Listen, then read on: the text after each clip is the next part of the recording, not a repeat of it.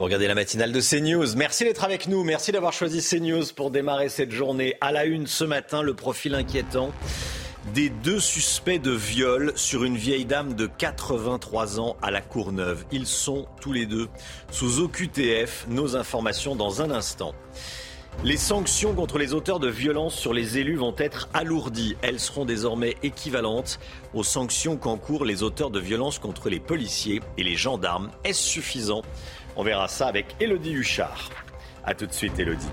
Les trois suspects de l'agression du petit, neveu de Brigitte Macron sont en détention provisoire en attendant leur procès début juin. Vous entendrez les témoignages d'individus qui les connaissent. Les professionnels du tourisme ont le sourire en ce début de grand pont de l'Ascension. On ira à Lyon où les touristes ont, ont répondu présent. Et puis durant les cinq prochaines années, on devrait battre des nouveaux records de chaleur dans le monde selon l'Organisation météorologique mondiale. Le détail avec vous, Karine Durand. A tout de suite, Karine. On en sait plus sur les deux hommes suspectés d'avoir violé une femme de 83 ans à la Courneuve, près de Paris. L'un des deux est actuellement en détention provisoire. Oui, le 3 mai dernier, ces deux individus se sont euh, introduits chez leur victime, lui ont volé 50 euros avant de s'en prendre physiquement à elle. En situation irrégulière, ils étaient euh, tous les deux connus des services de police et de la justice. Leur profil avec Corentin Brio, Mathilde Ibanez et Amaury Bucco. Une violence inouïe, en pleine journée à la Courneuve. Une femme de 83 ans a été victime d'un viol. Deux individus ont été interpellés les 4 et 5 mai dernier. Ils sont suspectés d'être à l'origine de cette agression. La victime en a reconnu un. Actuellement, il a été mis en examen et placé en détention provisoire. Il s'agit de Benawadé, âgé de 38 ans, algérien et connu de la police pour vol et dégradation de biens. Il a effectué une peine de prison à Fresnes, dont il est sorti le 12 février dernier. Par ailleurs, en situation irrégulière sur le territoire français, il s'était vu délivrer une OQTF le 22 février dernier. Le second suspect, lui, n'a pas été placé en prison. Il s'agit d'Anes B, 29 ans de nationalité algérienne, en situation irrégulière. Sans domicile fixe, il vivotait en étant vendeur à la sauvette. Déjà sous OQTF, délivré le 26 septembre dernier, la préfecture de Bobigny a décidé de lui délivrer une autre avec placement au centre de rétention administrative en vue de son expulsion forcée vers l'Algérie. Le gouvernement veut alourdir les sanctions pénales en cas de violence contre des élus. Dorénavant, elles seront considérées comme aussi graves que les atteintes contre les policiers. Ce qui veut dire concrètement que les sanctions passeront euh, de 5 à 7 ans d'emprisonnement et l'amende de 75 000 à 100 000 euros et un réseau de plus de 3 400 référents atteintes aux élus sera également créé dans les commissariats et les euh, gendarmeries. Je vous propose d'écouter euh, la réaction d'un maire, Éric Bervillé, les maires agir de la Roche-Molière, c'est dans la Loire. Depuis 2014, euh, à chaque fois qu'il y a quelque chose, euh, il y a toujours une mesure qui se met en place, euh, à chaud dans l'actualité. Mais après, dans les faits et dans la réalité, c'est tout autre. Donc, on est toujours face à la réalité. Et quoi qu'il en soit, on peut avoir plein de bonnes intentions. À partir du moment où on met en application les règles, les lois, et puis surtout les sanctions et les moyens de la justice pour les appliquer, eh ben, il n'y aura pas de problème. Mais on, sera dans une spirale qui continue. Et de toute façon, on peut tout inventer, tout, tout dire, toutes les bonnes intentions qu'on a. Euh, on l'a même évoqué directement avec le président de la République ou avec euh, le ministre de l'Intérieur ou autre. Euh, c'est voilà, peu importe le ministre ou le président qui passe, à partir du moment où on n'a pas une rigueur et des moyens pour la justice, ça sera toujours compliqué. Élodie Huchard avec nous. Le maire de Saint-Brévin a été auditionné hier au, Sénat. Il n'a pas mâché ses mots. Il a, reçu, il a été reçu en fin d'après-midi par la Première ministre. Est-ce qu'il a été entendu, Elodie. Écoutez, Romain, la preuve par l'exemple. Vous le disiez, il a été auditionné euh, par le Sénat. Des mots très forts. Il parle notamment de ses relations avec le préfet. Il explique qu'il ne l'a pas soutenu. Il dit que le préfet a menti à plusieurs reprises quand il dit qu'il a organisé des réunions publiques. Il dit qu'il ment effrontément en public quand il dit qu'il l'a contacté régulièrement. Il explique qu'il n'y a eu que deux appels, dont le jour de sa démission. Ça, c'est la version du maire. Quelques heures plus tard, devant les mêmes sénateurs, la ministre en charge des collectivités territoriales, Dominique Faure, dit ceci. Le couple préfet-maire, on le connaît tous ici, il est efficace. Alors c'est extrêmement criant. D'un côté, un maire qui explique ce qu'il a vécu très concrètement, sa solitude, son manque de soutien et son agression.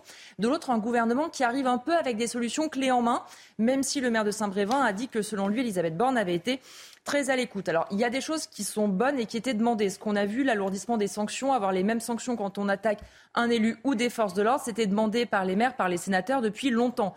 En revanche, le reste, notamment les référents, le fait de porter plus d'attention aux plaintes, aux signalements des élus, en fait, c'est quelque chose qui existe déjà. Il y a déjà des consignes dans les gendarmeries, dans les commissariats pour faire davantage attention et réagir plus rapidement quand c'est un élu qui est euh, agressé. Le lancement d'un centre d'analyse, ça peut être bien pour comprendre le phénomène, mais ce n'est pas ça qui va l'endiguer. Alors, on peut rester optimiste parce que maintenant, il y a des suites. Il doit y avoir un pacte euh, sécurité qui va être présenté, un texte de loi bientôt. Mais on voit que pour l'instant, les premières mesures, c'est soit des choses qui sont un peu réchauffées, qui, ont déjà été faites, soit une tentative de comprendre le phénomène. Merci beaucoup, Elodie. Les trois hommes suspectés d'avoir agressé le petit-neveu de Brigitte Macron ont passé la nuit en prison, en détention provisoire. Ils sont passés en comparution immédiate hier à Amiens, mais le procès a été repoussé. Hein. Oui, leur procès pour violence en réunion a été renvoyé au 5 juin prochain. Alors, quel est le profil de ces agresseurs? On voit ça avec Amina Tadem. Leur comparution immédiate ouverte au public nous aura permis d'en savoir un peu plus sur les trois agresseurs. Tous sont connus des services de police.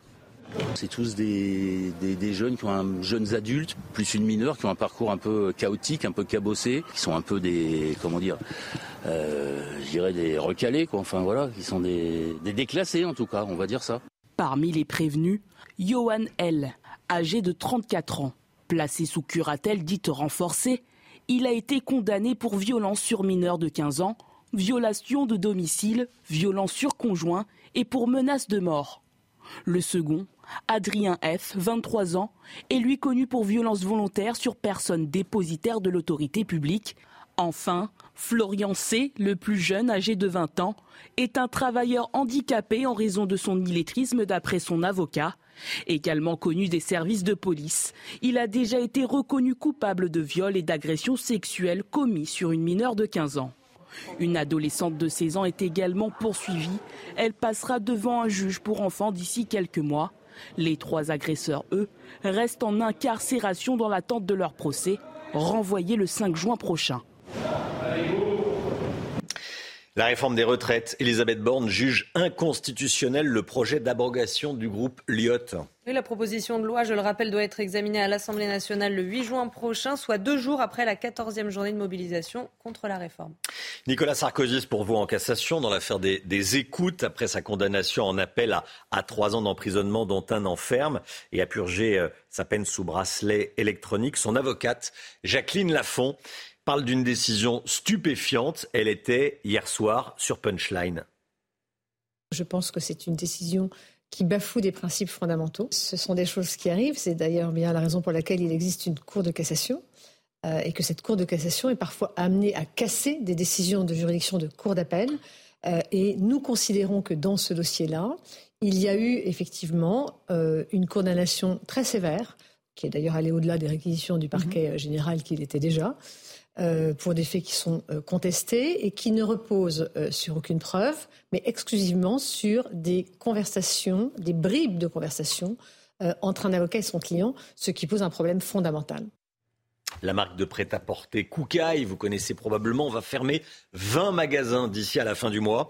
On l'a appris hier soir, la chaîne est en redressement judiciaire. Oui, des propositions de reclassement ont été promises aux 54 salariés euh, concernés. Koukaï affichait l'année dernière un chiffre d'affaires de 45 millions d'euros, soit un chiffre en baisse de 25% par rapport à 2019. Voilà, Koukaï qui ferme 20 magasins. Euh, la hausse des prix de l'énergie menace également les grands restaurants. Certains de ces grands restaurants ont vu leur facture d'énergie multipliée par 5 cet hiver. Hein. Oui, c'est le cas d'Alain Mousset, patron euh, du restaurant euh, chez Françoise à Paris. Alors pour alerter sur sa situation, il a décidé d'afficher sa facture d'électricité à l'entrée de son établissement. voyez ce reportage de Léo Marcheguet et Augustin Donadieu. Pas de menu sucré à l'entrée de ce restaurant parisien, mais une facture d'électricité plutôt salée. C'est une façon de manifester mon mécontentement. Vous savez, à un moment donné, si je dois mettre un euro ou deux euros de plus sur le menu, je veux que mes clients sachent que ça ne va pas dans ma poche.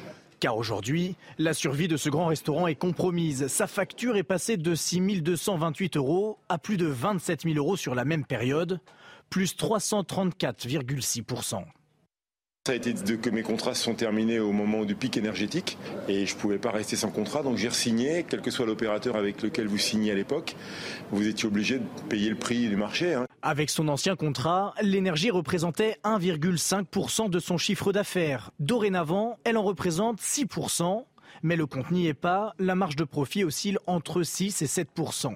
Aujourd'hui, je suis enfermé dans un contrat pour 4 ans. Euh, NJ a refusé de renégocier. Euh, les pénalités, si je dois signer, sortir du contrat, sont exorbitantes, donc dissuasives de l'ordre de 300 ou 400 000 euros. Étant considéré comme grosse entreprise, chez Françoise ne peut pas bénéficier du bouclier tarifaire. En Ile-de-France, 85% des cafetiers et restaurants jugent que leur facture d'électricité met en péril leur établissement.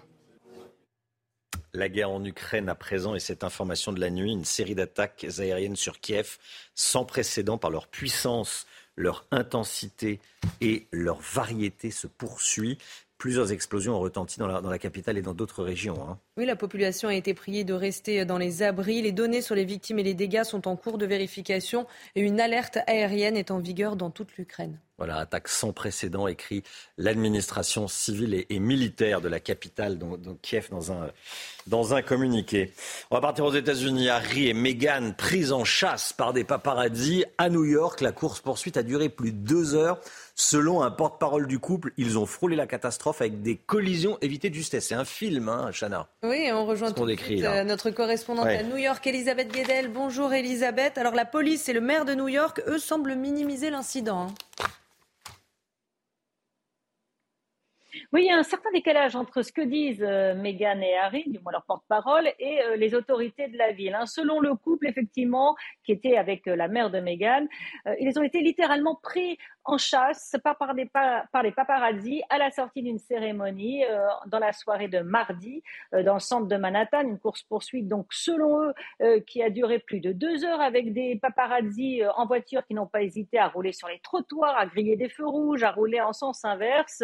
Et bref, ils s'en sont sortis avec l'aide de la police. Ils les ont semés à bord d'un taxi. Ils ont pu euh, rejoindre leur lieu de résidence, une adresse évidemment tenue secrète. Le maire de New York, lui, Eric Adams, a très vite euh, mis en doute déjà la durée de l'incidence. Pour lui, euh, deux heures de course-poursuite dans, New York, c'est impossible. Il a tout de suite précisé que personne n'avait été blessé, puis dénoncé assez mollement le comportement dangereux des paparazzi en gros, plus de peur que de mal. Alors, il y a une enquête quand même, il va y avoir euh, les, vidéos de surveillance euh, dans les rues de New York qui sont visionnées euh, de près, mais peu d'empathie de la part du maire de New York, sauf, sauf quand il a dit, il a rappelé que cet incident, eh bien, ça, ça a rappelé les circonstances de la mort de la mère de Harry, la princesse Diana, vous en souvenez, il y a 25 ans à Paris. Merci beaucoup, Elisabeth Guedel. Elisabeth Guedel en direct de, de, New York. Évidemment que ça rappelle euh, ce qui est arrivé à Lady Di hein, à, Paris, c'était fin août 1997, euh, hein, Elodie Huchard. Oui, et en même temps, on voit quand même, c'est très Harry et Meghan, cette, euh, hmm. leur version versus la version de la police, c'est toujours paradoxal. Certes, j'imagine que la vie avec les paparazzi n'est pas agréable, mais ils ont quand même romancé toute leur vie avec Netflix, avec les bouquins. C'est peut-être malheureusement la rançon de la gloire parfois. Manchester City s'envole pour la finale de la Ligue des Champions, c'est tout de suite. Avec Groupe Verlaine. Isolation par l'extérieur avec aide de l'État. Groupe Verlaine, connectons nos énergies. City l'emporte à domicile et va donc en finale de la Ligue des Champions, Chana. Oui, les Citizens ont euh, éliminé les tenants du titre 4 buts à 0. L'équipe de Pep Guardiola s'est imposée grâce à un doublé de Bernardo Silva en première période. Le score passe à 3-0 suite à un but contre son camp de Militao à la 76e. Et puis euh, Julian Alvarez inscrit le dernier but en fin de match. Manchester City affrontera l'Inter Milan le 10 juin prochain à Istanbul. Et puis le Grand Prix de, dimanche à Imola en, Italie, annulé hein, forcément. Oui, des inondations dans le hmm. centre-nord de l'Italie ont fait au moins 9 morts. Le Grand Prix devait se tenir donc à Imola, mais le fleuve Santerno qui borde les pistes est actuellement euh, en crue. La piste n'est pas inondée, mais l'enceinte euh, du circuit est sous l'eau à plusieurs endroits. Votre programme avec Groupe Verlaine. Installation photovoltaïque garantie 25 ans. Groupe Verlaine, connectons nos énergies. Restez bien avec nous dans un instant. On ira à Lyon, ce grand pont de l'ascension qui attire beaucoup de, touristes. Voilà, les professionnels du, tourisme ont le sourire. Tant mieux, tant mieux, c'est une bonne nouvelle. C'est dans un instant. À tout de suite. Bon réveil à tous. Bon courage si vous partez travailler. CNews, il est 6h17. Merci d'être avec nous. Merci d'avoir choisi CNews pour démarrer cette journée. Tout d'abord, le point info avec Chana Lousteau. Le gouvernement veut alourdir les sanctions pénales en cas de violence contre des élus. Dorénavant, elles seront considérées comme aussi graves que les, atteintes contre des policiers, ce qui veut dire que les sanctions passeront de 5 à 7 ans d'emprisonnement et l'amende de 75 000 à 100 000 euros. Les trois hommes suspectés d'avoir agressé le petit-neveu de Brigitte Macron ont passé la nuit en prison. Ils devaient passer en comparution immédiate hier à Amiens, mais leur procès pour violence en réunion a été renvoyé au 5 juin prochain. En attendant, ils resteront en détention provisoire. Et puis la guerre en Ukraine et cette information de la nuit, une série d'attaques aériennes sur Kiev sans précédent se poursuit selon l'administration civile et militaire de la capitale. Plusieurs explosions ont retenti à Kiev et dans d'autres régions. La population a été priée de rester dans leurs abris et les données sur les victimes et les dégâts sont en cours de vérification. On est le 18 mai et le 18 mai, au jour de cette année, on fête l'ascension, le jour de l'élévation de Jésus vers le ciel pour les croyants, pour les catholiques et accessoirement, c'est un jour férié pour tout le monde. À Lyon, les hôtels affichent complet. La clientèle étrangère représente la moitié des réservations. Reportage CNews, regardez d'Olivier Madinier. Les ruelles du Vieux-Lyon seront très fréquentées pendant quatre jours. Pour ce week-end de l'Ascension, la capitale des Gaules va faire le plein. À l'Office du tourisme, on se prépare à accueillir à Lyon des milliers de visiteurs. Nous avons un public français qui est au rendez-vous pour ce week-end, avec beaucoup de tourisme affinitaire, des familles, des amis qui viennent pour les nuits sonores ou pour profiter de ces quatre jours pour voir leur famille et leurs amis, mais aussi de nombreux visiteurs touristes européens, avec notamment nos voisins limitrophes, les Suisses, les Allemands, les Italiens, les Espagnols, qui sont au rendez-vous du week-end de l'Ascension. Loïc Renard dirige trois hôtels à Lyon. L'Ascension est pour lui le plus gros week-end de l'année. On a plutôt des taux d'occupation qui sont quasiment, euh, qui affichent quasiment complet pour ce week-end-là, qui représentent bien l'évolution de, de, du territoire de Lyon et de la métropole lyonnaise, qui fonctionne plutôt bien dans ces périodes de, de pont. Aujourd'hui, effectivement, on a plus 30% d'activité sur tous nos établissements et les week-ends en font euh, grandement partie. Il y a quelques années, Lyon avait remporté l'Oscar de la meilleure destination européenne de week-end. Elle compte bien le rester. Voilà, et vous êtes nombreux à vouloir profiter de ce week-end prolongé. Vous avez bien raison. Regardez les prévisions de bison futé. Aujourd'hui, c'est du rouge. Du rouge dans le sens des départs, bien sûr. Dimanche, alerte rouge, plutôt alerte noire. Ça sera du noir. C'est rare, hein, le noir pour bison futé. Du noir. Pour, dans le sens des retours. Et puis à 11h, vous pourrez suivre la messe de l'Ascension célébrée par l'abbé Thierry Laurent à l'église Saint-Roch à Paris. Ça sera sur CNews et euh, émission spéciale avant Enquête d'esprit avec Louis Dauphren.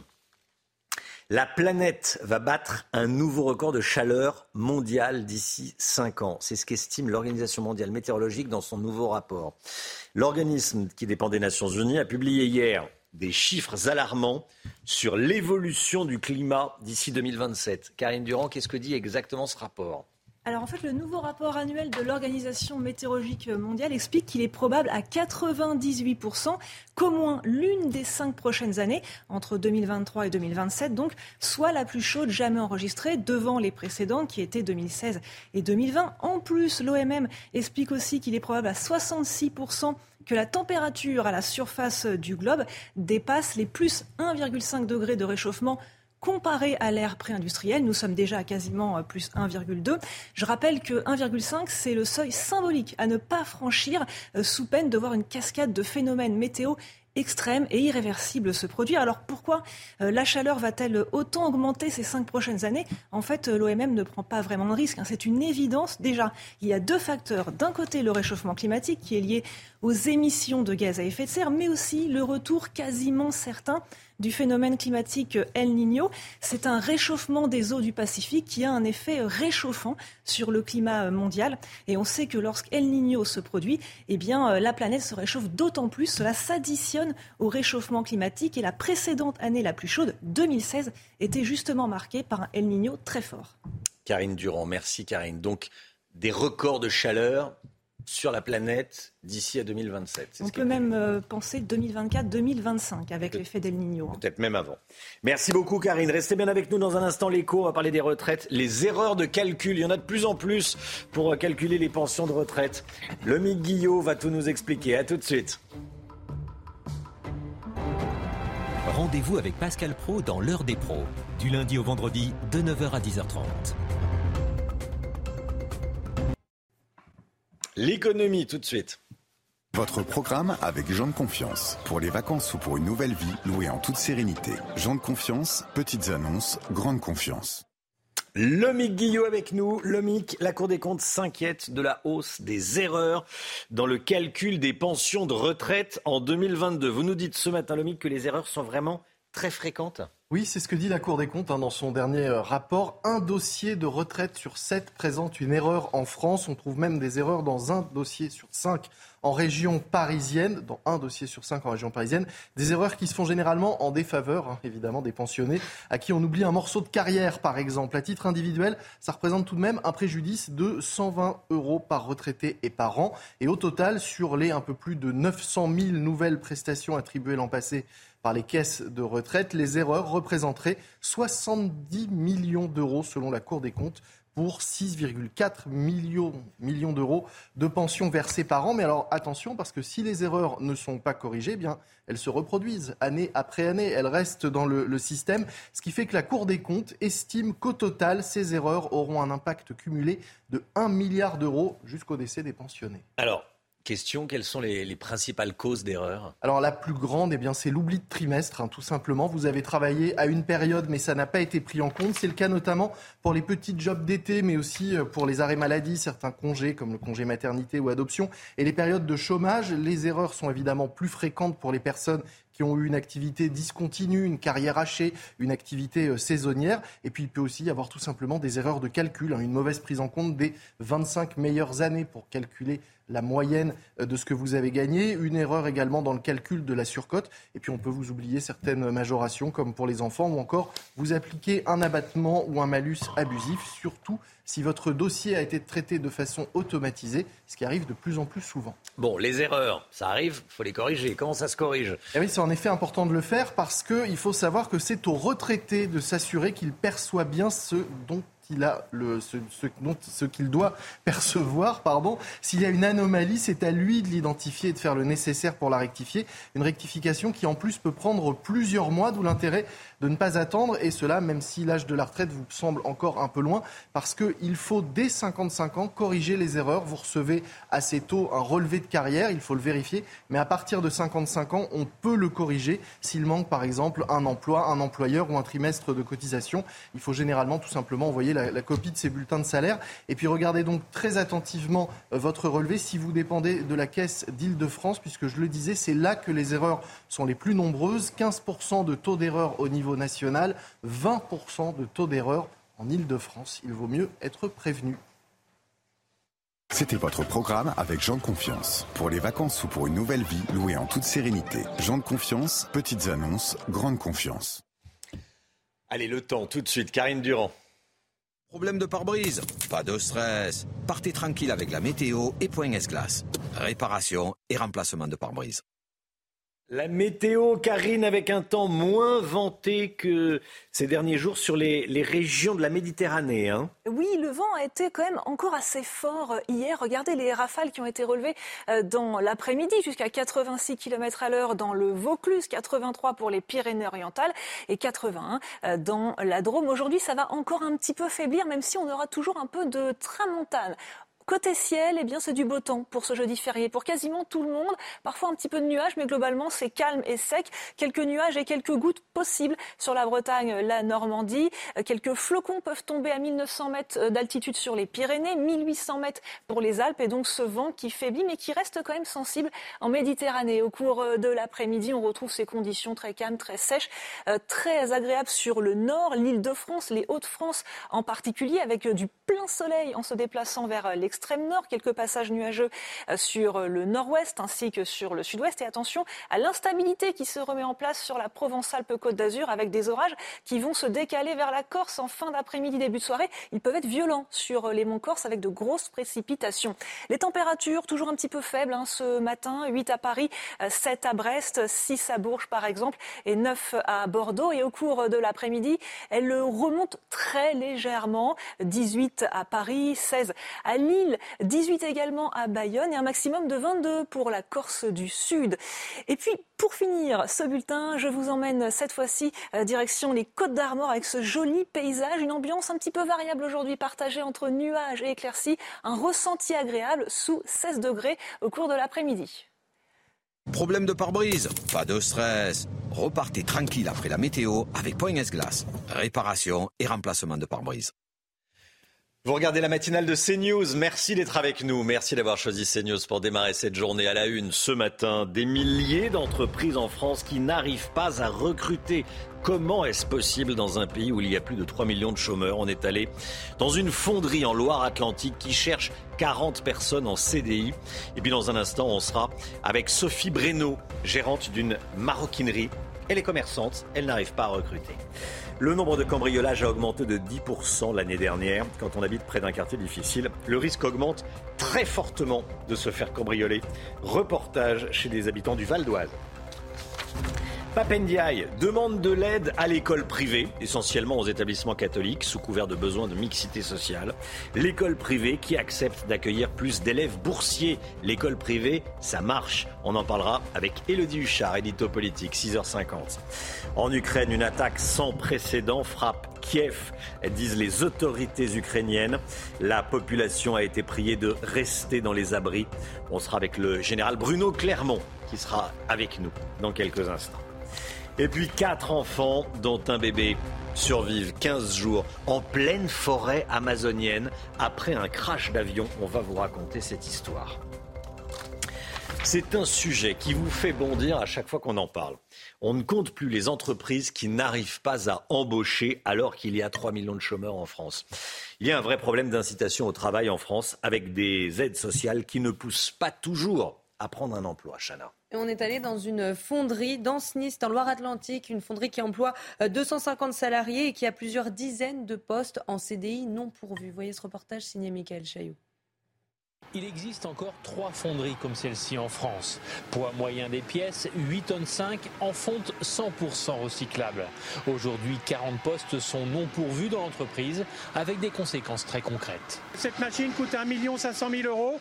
Elle est dotée des derniers équipements, euh, dernières commandes numériques et on trouve personne pour aller dessus. À l'heure d'aujourd'hui, en situation normale, on a un tiers du parc machine qui est inoccupé, qui ne travaille pas. Il faudrait 10 opérateurs sur machine à commande numérique, il n'y en a que 6.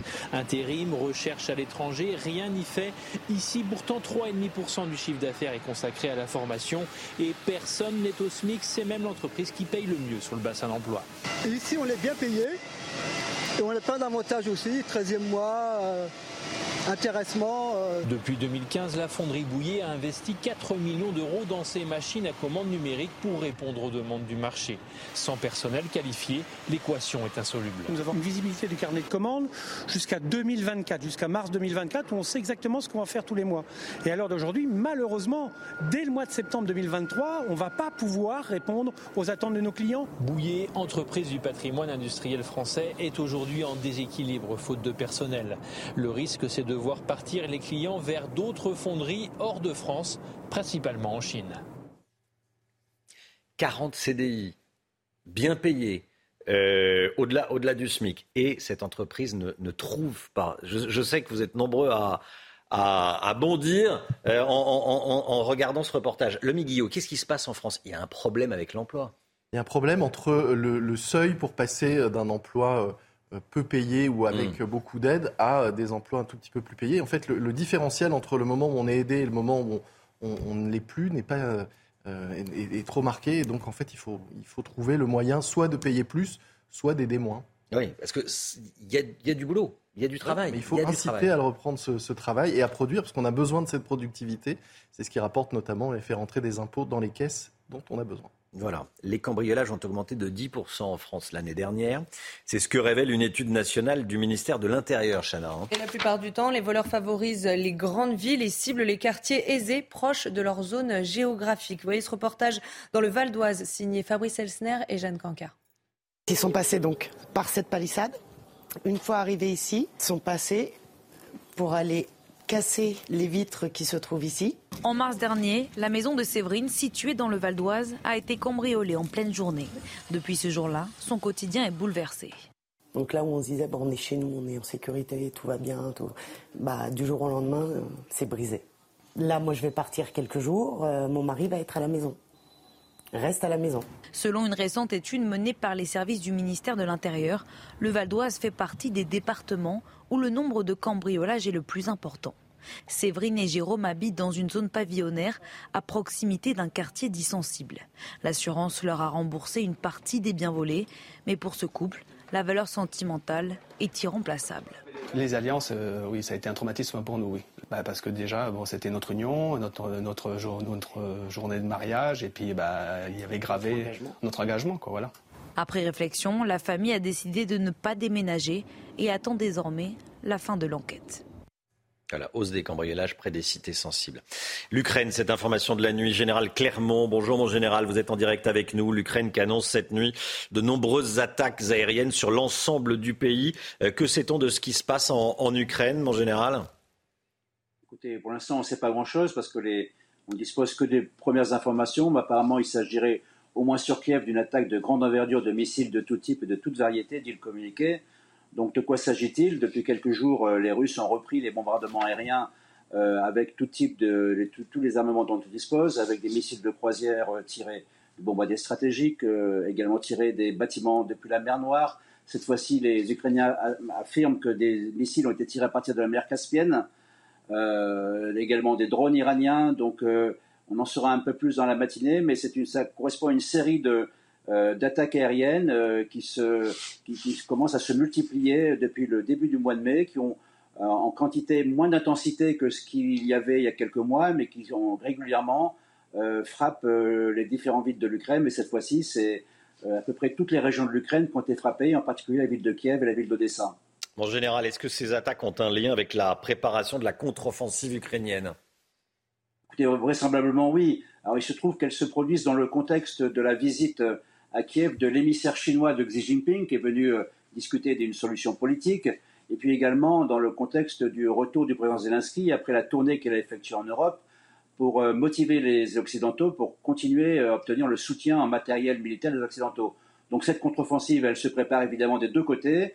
Pour la préparer, la première partie euh, consiste à frapper le plus durement possible le, deuxième échelon, donc la logistique, carburant, munitions, et également en ce qui concerne les Russes, le troisième échelon qui est la capacité de production, de réparation, et en particulier l'acheminement euh, du côté de l'ouest de l'Ukraine de tous les matériels occidentaux qui, euh, qui pénètrent l'Ukraine et qui vont jusque sur le front.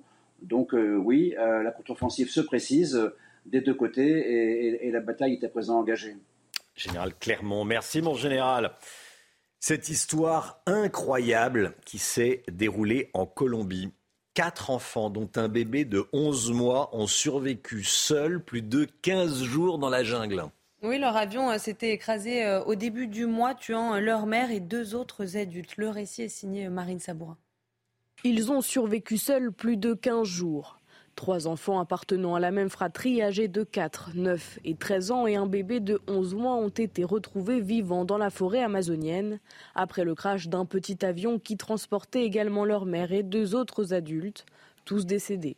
Pendant deux semaines, plus de 100 militaires se sont relayés jour et nuit pour retrouver les passagers et de nombreux indices laissaient espérer que l'impensable était possible. A commencer par ce biberon trouvé près de l'appareil, mais aussi d'un abri de fortune fait de bâtons et de branches découverts à proximité, ou encore d'une paire de ciseaux et des fruits en partie mangés. Une histoire digne d'un film mais bien réel. Les quatre mineurs appartiennent tous à un peuple indigène appelé Huitoto, un peuple qui vit dans la jungle et conserve des traditions comme la chasse, la pêche ou la cueillette des fruits sauvages. Les causes de l'accident restent à présent à déterminer. Selon la protection civile, le pilote avait signalé des problèmes au niveau du moteur de l'avion avant que celui-ci ne disparaisse des radars. Voilà, quatre enfants qui réussissent à survivre dans la jungle pendant 15 jours. Allez, le sport, tout de suite, on saura aujourd'hui si Nadal joue ou pas Roland Garros. C'était votre programme avec Groupe Verlaine. Isolation par l'extérieur avec aide de l'État. Groupe Verlaine, connectons nos énergies. C'est cet après-midi qu'il donnera sa, réponse pour Roland, hein, Nadal. Oui, à 10 jours du coup d'envoi, l'Espagnol annoncera sa décision en conférence de presse à 16h. Celui euh, qui détient 14 trophées à Roland Garros est blessé et hors circuit depuis maintenant 4 euh, mois. Depuis 2005 et son premier sacre, Rafael Nadal n'a jamais fait faux bon euh, porte d'Auteuil, d'autant plus qu'il est le roi sur terre battue. Votre programme avec Groupe Verlaine. Installation photovoltaïque garantie 25 ans. Groupe Verlaine Connectons nos énergies. Restez bien avec nous sur CNews. Bon courage si vous partez travailler. Belle journée à vous si euh, vous profitez de ce jour férié, voire même si vous faites le pont. Dans un instant, on sera en direct avec Sophie Breno. Sophie Breno gère une maroquinerie. Elle représente la, la profession. Elle est en direct avec nous. On va parler de ses patrons, petits, grands, moyens, qui ont des difficultés à recruter. Hein. On a vu la, fonderie il y a quelques instants en Loire-Atlantique. Là, on sera avec euh, vous, Sophie Breno. Vous êtes déjà connectée. Vous avez une, maroquinerie. Vous avez du mal à trouver des vendeuses. On sera euh, avec vous dans un instant. A tout de suite. Il est 7h moins le quart. Le point info, tout d'abord avec Chanel Housteau. La guerre en Ukraine et cette information de la nuit, une série d'attaques aériennes sur Kiev sans précédent se poursuit selon l'administration civile et militaire de la capitale. D'autres régions ont également été touchées. La population a été priée de rester dans les abris. Les données sur les victimes et les dégâts sont en cours de vérification. L'interdiction de fumer dans les bois et les forêts votée à l'Assemblée nationale. Cette nuit, les députés ont adopté à l'unanimité un texte de prévention contre les incendies. Alors pendant les périodes à risque, il sera interdit de fumer dans tous les bois et forêts et jusqu'à 200 mètres de ces zones. Le texte doit maintenant obtenir une version euh, commune entre les députés et les sénateurs. Les cinq prochaines années seront sans doute les plus chaudes jamais enregistrées sur Terre. C'est une quasi-certitude selon l'Organisation météorologique mondiale. Les températures mondiales devraient bientôt dépasser l'objectif des accords de Paris sur le climat, c'est-à-dire augmenter de plus de 1,5 degré en moyenne. On est avec Sophie Breno. Bonjour Sophie Breno. Bonjour. Merci d'être avec nous ce matin, en ce jeudi de l'Ascension. Vous êtes euh, gérante d'une maroquinerie dans les Hauts-de-Seine et présidente de la Fédération nationale des détaillants en maroquinerie et voyage. C'est dire si vous connaissez le, métier. Bon, euh, on parle ce matin des difficultés qu'ont les entreprises à, embaucher. Vous avez régulièrement, vous, des, difficultés à, recruter des vendeurs et des vendeuses? Oui, oui, oui. Oui, c'est devenu euh, assez difficile de recruter. Euh, certainement euh, davantage depuis la période du Covid. Euh, bon, je pense qu'on est tous un peu dans cette même. je ne suis pas un cas isolé. Oui. alors après, dans le commerce, on a des horaires, on a des jours. la plupart travaillent le samedi. Ça, c'est devenu quelque chose qui est un petit peu difficile pour les salariés et souvent le soir, hein, les commerces ferment tard on doit avoir des amplitudes horaires de plus en plus importantes et il n'est pas facile de trouver des salariés qui s'accommodent de, cette euh, mode de vie. Oui, c'est ça. C'est ce qui bloque. C'est-à-dire que les, les, les, candidats viennent vous voir, vous le rencontrez, puis vous dites, bon, bah alors, il euh, faudra travailler le samedi, bien sûr. Il faudra travailler bah, jusqu'à 20h parce que les clients euh, rentrent chez eux après le travail. Donc, il faut laisser la boutique ouverte jusqu'à 20h pour, pour, pour vendre. Et alors là, vous voyez les têtes se décomposer, dire, oh, ça ne ça, sera pas possible. C'est comme ça que ça se passe? Oui, bien souvent. Oui, oui, effectivement. Oui. Est-ce que le salaire bloque aussi?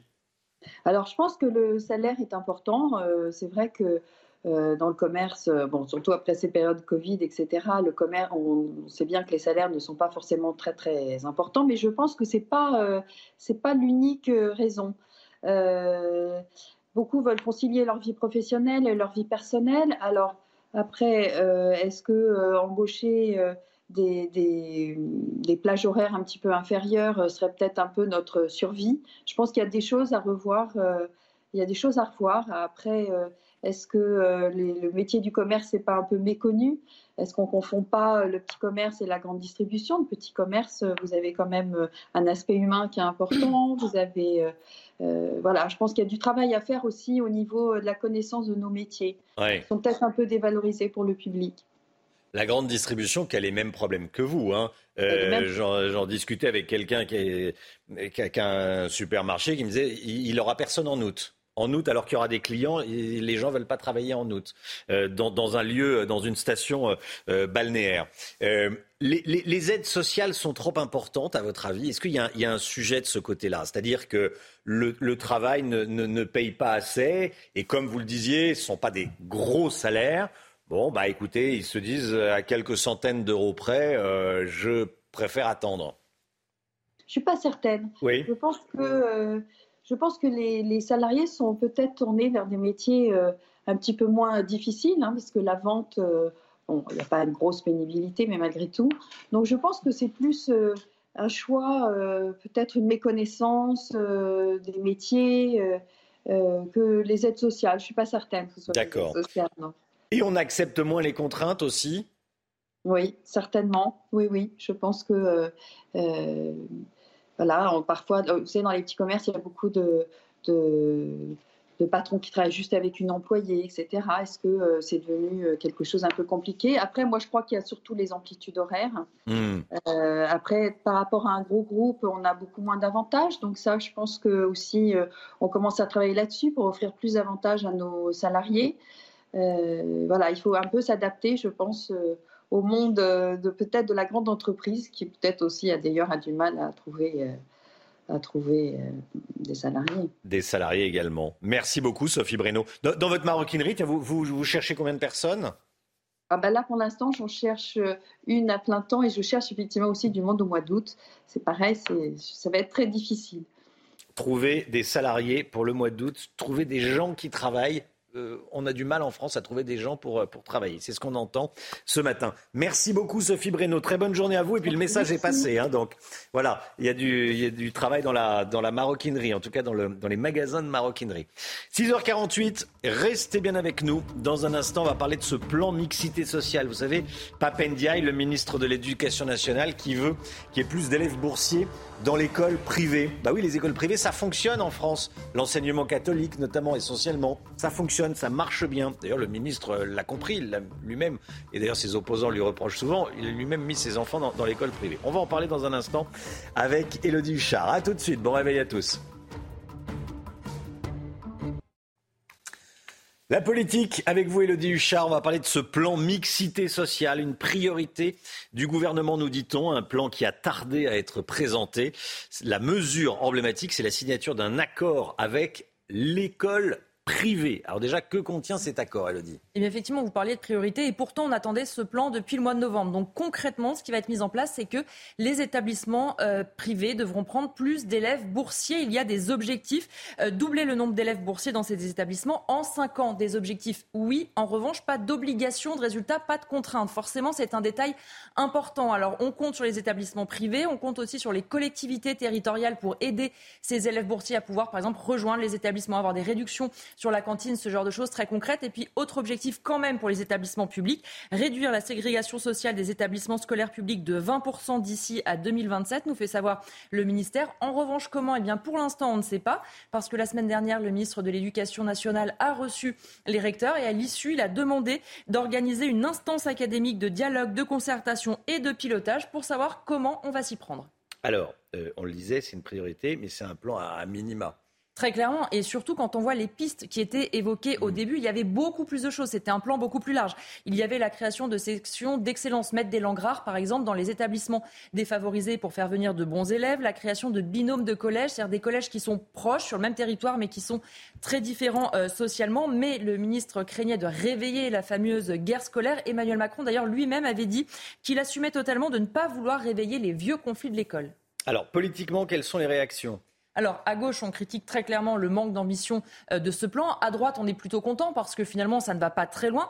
Et ce qui est intéressant, c'est que, y compris dans la majorité, on critique beaucoup ce plan. Un cadre de la majorité me disait quand il a été présenté, on a une vraie inquiétude pour les établissements qui fonctionnent bien. Pourquoi on remet en question leur fonctionnement? La mixité, ça va prendre la place d'un élève qui va devoir aller ailleurs. Et puis, surtout, la grosse critique, c'est que le privé marche bien et ne doit pas être mis en difficulté car le public ne marche pas. Parce qu'en fait, c'est ça, c'est un peu l'arbre qui cache la forêt. N'arrive pas à s'attaquer aux problèmes dans le public, donc on se dit bah, finalement on va changer un petit peu le privé comme ça fonctionne plutôt bien, le risque quand même c'est de faire baisser le niveau et forcément ça inquiète. Du côté des collectivités territoriales, on est un peu vexé. On fait remarquer au ministre que ça fait longtemps qu'on s'intéresse à la question de la mixité sociale. Et puis du côté des syndicats, on est forcément déçus. Je vous le disais, il n'y aura pas de contraintes, donc il n'y aura forcément pas de résultat. Est-ce que ça montre l'isolement de Papendiaï Oui, et c'est pour ça qu'il n'arrive pas à faire un plan plus ambitieux. C'était sa priorité, on l'a dit, c'est très conforme à ses valeurs. Et pourtant, il n'arrive pas à présenter un vrai plan. L'un de ses collègues au gouvernement, un ministre, me disait l'école est un sanctuaire, il faut des mots très forts côté éducation. Son discours n'est pas assez péchu à sa place, j'irai partout. Certes, il apaise, il ne fait pas de vagues, mais il lui faudrait un peu plus d'énergie. On voit clairement que c'est un ministre affaibli, très discret, on l'entend peu dans les médias, il y a peu de marqueurs forts du côté de Papendiaï. Mmh. En revanche, il a dit clairement à nos confrères du Monde, il ne compte pas démissionner. Ce qu'il faut surtout pas, c'est casser euh, ce qui fonctionne en France. Ce qui fonctionne en France, c'est l'école privée. L'école privée, ça fonctionne, ça fonctionne bien. Ce que je disais tout à l'heure, le ministre de l'Éducation nationale le sait, et énormément de gens même à gauche d'ailleurs, hein, le savent très bien puisqu'ils mettent leurs enfants dans l'école privée quand ça marche pas. Parce que l'école privée, ça fonctionne, les élèves euh, sont bien pris en charge dans les écoles privées. C'est pour ça que le ministre de l'Éducation nationale demande de l'aide aux, demande de l'aide au privés. Mais c'est vrai que quand on met des élèves qui sont moins bons dans une classe, forcément le niveau baisse. Hein, on, on, le constate tous. Allez, merci beaucoup Elodie. 8h15. Robert Ménard, maire de Béziers, sera l'invité de Laurence Ferrari. Robert Ménard, maire de Béziers, invité de Laurence Ferrari. 8h15. La musique tout de suite.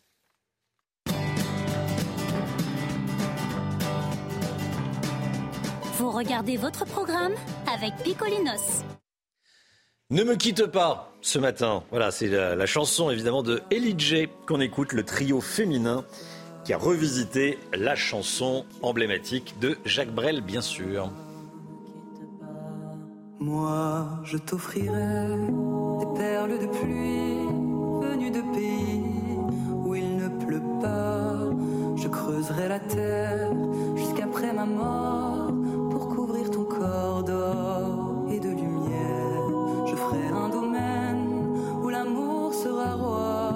où l'amour sera loi, où tu seras reine. Ne me quitte pas quitte pas, ne me quitte pas. Ne me quitte pas, je t'inventerai des mots insensés que tu comprendras. Je te parlerai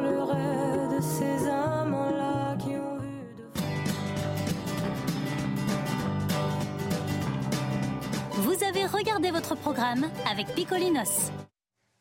La météo avec Karine Durand. Tout de suite. Problème de pare-brise? Pas de stress. Partez tranquille avec la météo et Point S-Glace. Réparation et remplacement de pare-brise.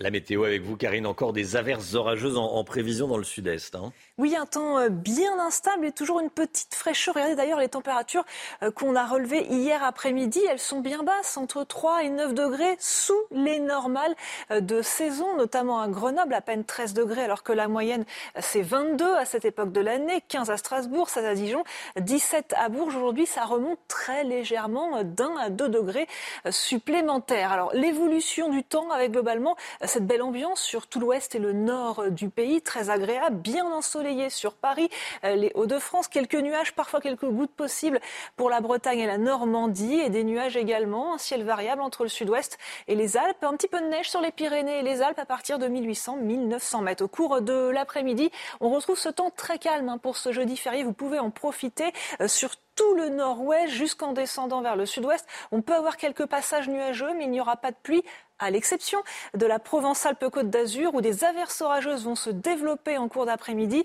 et celles-ci vont se décaler vers la Corse en fin d'après-midi et les monts corses seront bien arrosés. A priori, le vent en Méditerranée faiblit un petit peu mais la tramontane persiste quand même. Les températures sont encore faibles ce matin, un petit peu en dessous des moyennes de saison. 6 à Bourges par exemple, 6 à Rodez et au Puy-en-Velay un maximum de 15 à Nice et Cannes. Au cours de l'après-midi, elles sont à peu près stationnaires au nord. Elles remontent d'un à deux degrés. 18 à Paris, 16 à Lille, 21 pour Bordeaux et 22 c'est le maximum à Ajaccio. Les prochains jours seront marqués toujours par cette grosse différence entre le nord et le sud. Le nord sous un temps calme, sec et lumineux. Le sud, le sud-est en particulier, sous un ciel instable avec de fréquentes averses et un petit peu de neige en montagne. Mais regardez la bonne nouvelle, les températures remontent progressivement. Pour le week-end, elles rejoignent les moyennes de saison ce samedi et ce dimanche. Pour finir ce bulletin, je vous emmène du côté des Pyrénées et avec cette belle vue bien montagneuse. Un ciel là aussi assez variable, partagé entre nuages et éclaircies. Du vent sensible, un ressenti bien frais là-bas, mais une température de 19 degrés prévue cet après-midi. Problème de pare-brise? Pas de stress. Repartez tranquille après la météo avec Point Glace. Réparation et remplacement de pare-brise. Vous regardez la matinale de CNews. Merci d'être avec nous. Il est 7h à la une aujourd'hui. Le profil inquiétant des deux suspects de viol sur une vieille dame de 83 ans à la Courneuve. Ils sont tous les deux sous OQTF. Nos informations dans un instant. Les sanctions contre les auteurs de violences sur les élus vont être alourdies. Elles seront désormais équivalentes à celles qu'encourent les auteurs de violences contre les policiers et les gendarmes. Dans un instant, on sera avec Benoît Dijon, maire Les Républicains de Montargis. Il a porté plainte après avoir vu des pancartes menaçantes et insultantes dans sa ville. Les trois suspects de l'agression contre le petit-neveu de Brigitte Macron sont en détention provisoire en attendant leur procès début juin. Vous entendrez des témoignages d'individus qui les connaissent. Harry et Meghan, pris en chasse par des paparazzis à New York. Ils se sont réfugiés dans un taxi. Il y a eu une course-poursuite pendant près de deux heures. Vous allez entendre le récit du chauffeur. Payer son stationnement en fonction du poids de sa voiture. C'est ce que la ville de Lyon souhaite mettre en place pour taxer les SUV. Explication de Pierre Chasseret avant 7h30.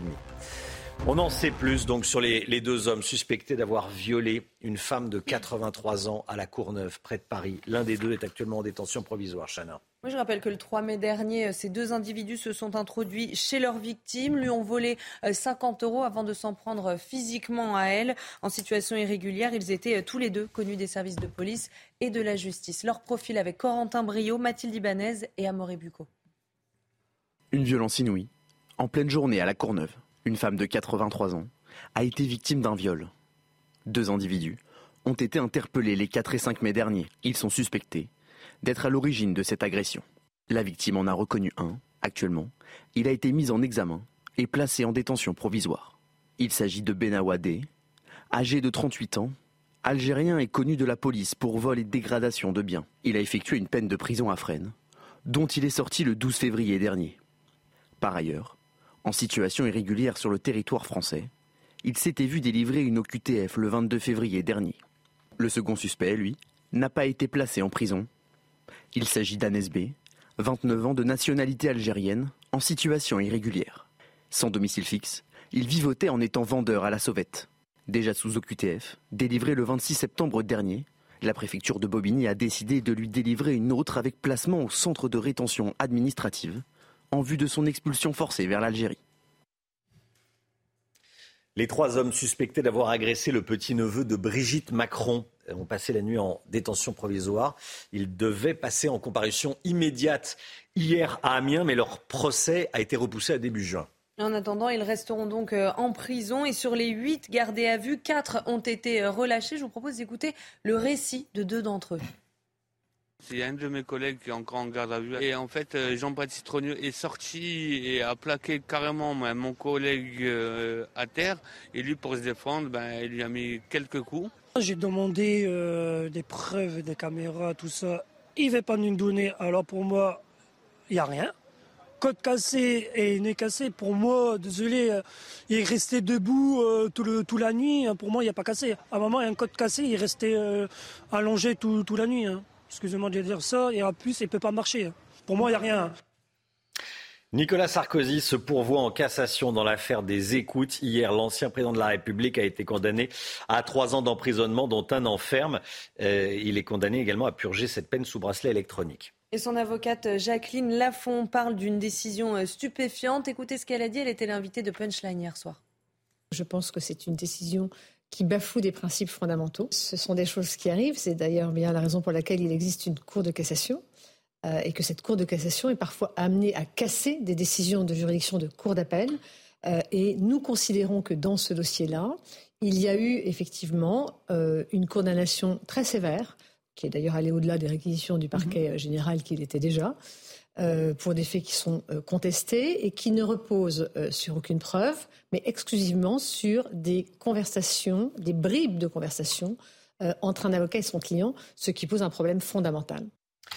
Huit personnes interpellées après l'agression d'un couple à Nice. Ça s'est passé dimanche dernier, boulevard Gorbella. Les deux victimes ont été agressées et insultées par deux adolescents qui les ont traités de sale blanc ou encore sale français, je cite. Et leurs agresseurs sont revenus dans un second temps avec des renforts. Le récit d'Amina Tadem et Marine Sabourin. Tout commence par un simple échange de regards. Le jeune couple en pleine promenade reçoit des insultes à caractère raciste par deux adolescents. Sale français de merde, sale blanc. Le couple est ensuite agressé physiquement. Mais les échanges de coups tournent vite à l'avantage de la victime qui pratique un sport de combat.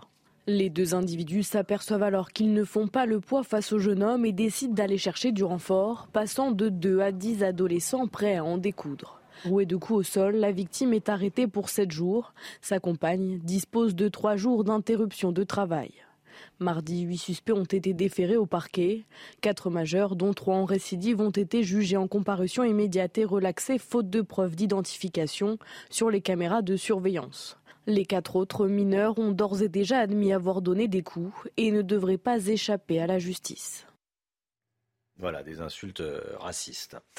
Harry et Meghan, pris en chasse par des paparazzis à New York. La course-poursuite a duré plus de deux heures. Selon un porte-parole du couple, ils ont frôlé la catastrophe avec des collisions évitées de, justesse. Et le duc et la hein duchesse de Sussex ainsi que la mère de Meghan étaient euh, dans une voiture avant de prendre un taxi. Et justement, je vous propose d'écouter le témoignage du chauffeur. I see a guy in a suit, me. Je vois un type en costume me demander Est-ce que vous êtes libre? Je réponds oui. Et il me dit Cherchez-vous à faire une course? J'ai répondu Bien sûr. Quelques minutes plus tard, je vois trois personnes sortir d'une voiture noire et monter dans mon taxi. C'était le prince Harry et Meghan. Nous avons roulé et un camion poubelle nous a bloqués. D'un coup, des paparazzis sont sortis de nulle part et ont commencé à prendre des photos. Ils n'ont pas arrêté jusqu'à ce que la sécurité sorte et dise Bougez, bougez. Le camion à ordures s'est alors écarté et les paparazzis ont suivi la voiture. Le prince Harry, sa femme et l'autre dame étaient nerveux. Ils avaient l'air effrayés. They were nervous and they looked scared. Bah, donc, il aura des choses à raconter, ce, chauffeur de taxi. Ceci, bon, ça fait sourire, ça ressemble à un film, hein, mais ça rappelle évidemment ce qui est arrivé à, Lady Di en euh, fin août 97, euh, voilà, qui, est décédé, on connaît l'histoire bien sûr, euh, à Paris. Allez, le sport, tout de suite, Manchester City s'envole pour la finale de la Ligue des Champions. C'était votre programme avec Groupe Verlaine. Isolation par l'extérieur avec aide de l'État. Groupe Verlaine, connectons nos énergies. City qui remporte à domicile la demi-finale retour contre le Real Madrid hier soir. Oui, les Citizens ont éliminé euh, les tenants du titre 4 buts à 0. L'équipe de Pep Guardiola euh, s'est imposée grâce à un doublé de Bernardo Silva en première période. Le score passe à 3-0 suite à un but contre son camp de Militao à la 76e. Et puis euh, Julian Alvarez inscrit le dernier but en toute fin de match. Manchester City affrontera donc l'Inter Milan le 10 juin prochain à Istanbul. Les inondations en Italie, il y a eu neuf morts. Euh, conséquence, conséquence, le Grand Prix qui devait se, Grand Prix de Formule 1 qui devait se, tenir à Imola est annulé. Hein. Oui, le Grand Prix euh, qui devait donc se tenir euh, à Imola, mais le fleuve Santerno qui borde les pistes est actuellement en crue, comme vous le voyez sur ces images. La piste n'est pas inondée, mais l'enceinte du circuit est sous l'eau à plusieurs endroits. Voilà des, des photos. Votre programme avec Groupe Verlaine. Installation photovoltaïque garantie 25 ans. Groupe Verlaine, connectons nos énergies. Voilà, les photos des, des paddocks inondés sont euh, sur le compte Twitter de Julien Febro, que vous connaissez bien sûr sur, sur Canal+. Restez bien avec nous. Dans un instant, on sera en direct avec le maire de Montargis qui porte plainte après une pancarte qui le vise, une pancarte menaçante. Benoît Dijon, maire de Montargis, en direct avec nous sur CNews. A tout de suite. Bon réveil à tous. Bonjour Monsieur le maire, bonjour Benoît Dijon, merci d'être en direct avec nous. Bonjour monsieur. Maire de Montargis, je vous, euh, vous êtes avec nous ce matin parce que vous avez porté plainte après une pancarte qui euh, vous vise, une pancarte menaçante lors d'une manifestation.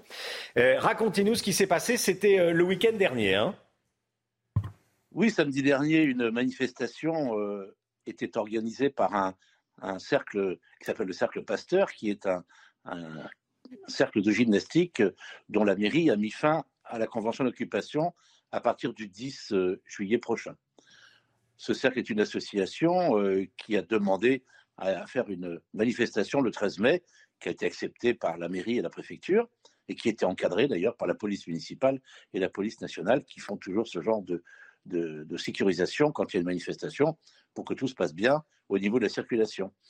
Et dans cette manifestation, je l'ai appris quelques, heures après, une, un certain nombre de pancartes ont été déployées euh, sur lesquelles était nommé notamment Dijon exécution. Dijon, c'est moi, exécution, ça veut dire aussi quelque chose. Bon, je vous avoue que ça m'est passé un peu au-dessus de la tête. Et puis, euh, lundi, j'ai regardé vraiment les vidéos, ce qui s'est passé, puisque j'ai, en tant que maire, accès aux, aux vidéosurveillances de la ville. Et je me suis rendu compte qu'effectivement, euh, participer à cette manifestation euh, le député local et deux, euh, deux membres de l'opposition municipale. Bon. Au-delà des responsabilités des uns et des autres, tout d'abord, celle de la présidente de l'association est établie dans la mesure où elle a la responsabilité de l'organisation et la, responsabilité de ce qui est écrit et, dit dans cette manifestation. Euh, de plus, faire porter à des enfants des pancartes demandant l'exécution du maire, c'est quand même quelque chose de terrifiant. On est d'accord, on est d'accord. Vous avez porté plainte pour menace de mort. Vous avez décidé de, de, de ne pas laisser passer. Non, non, mais c'est pas. On peut pas laisser passer ça, si vous voulez. Hein.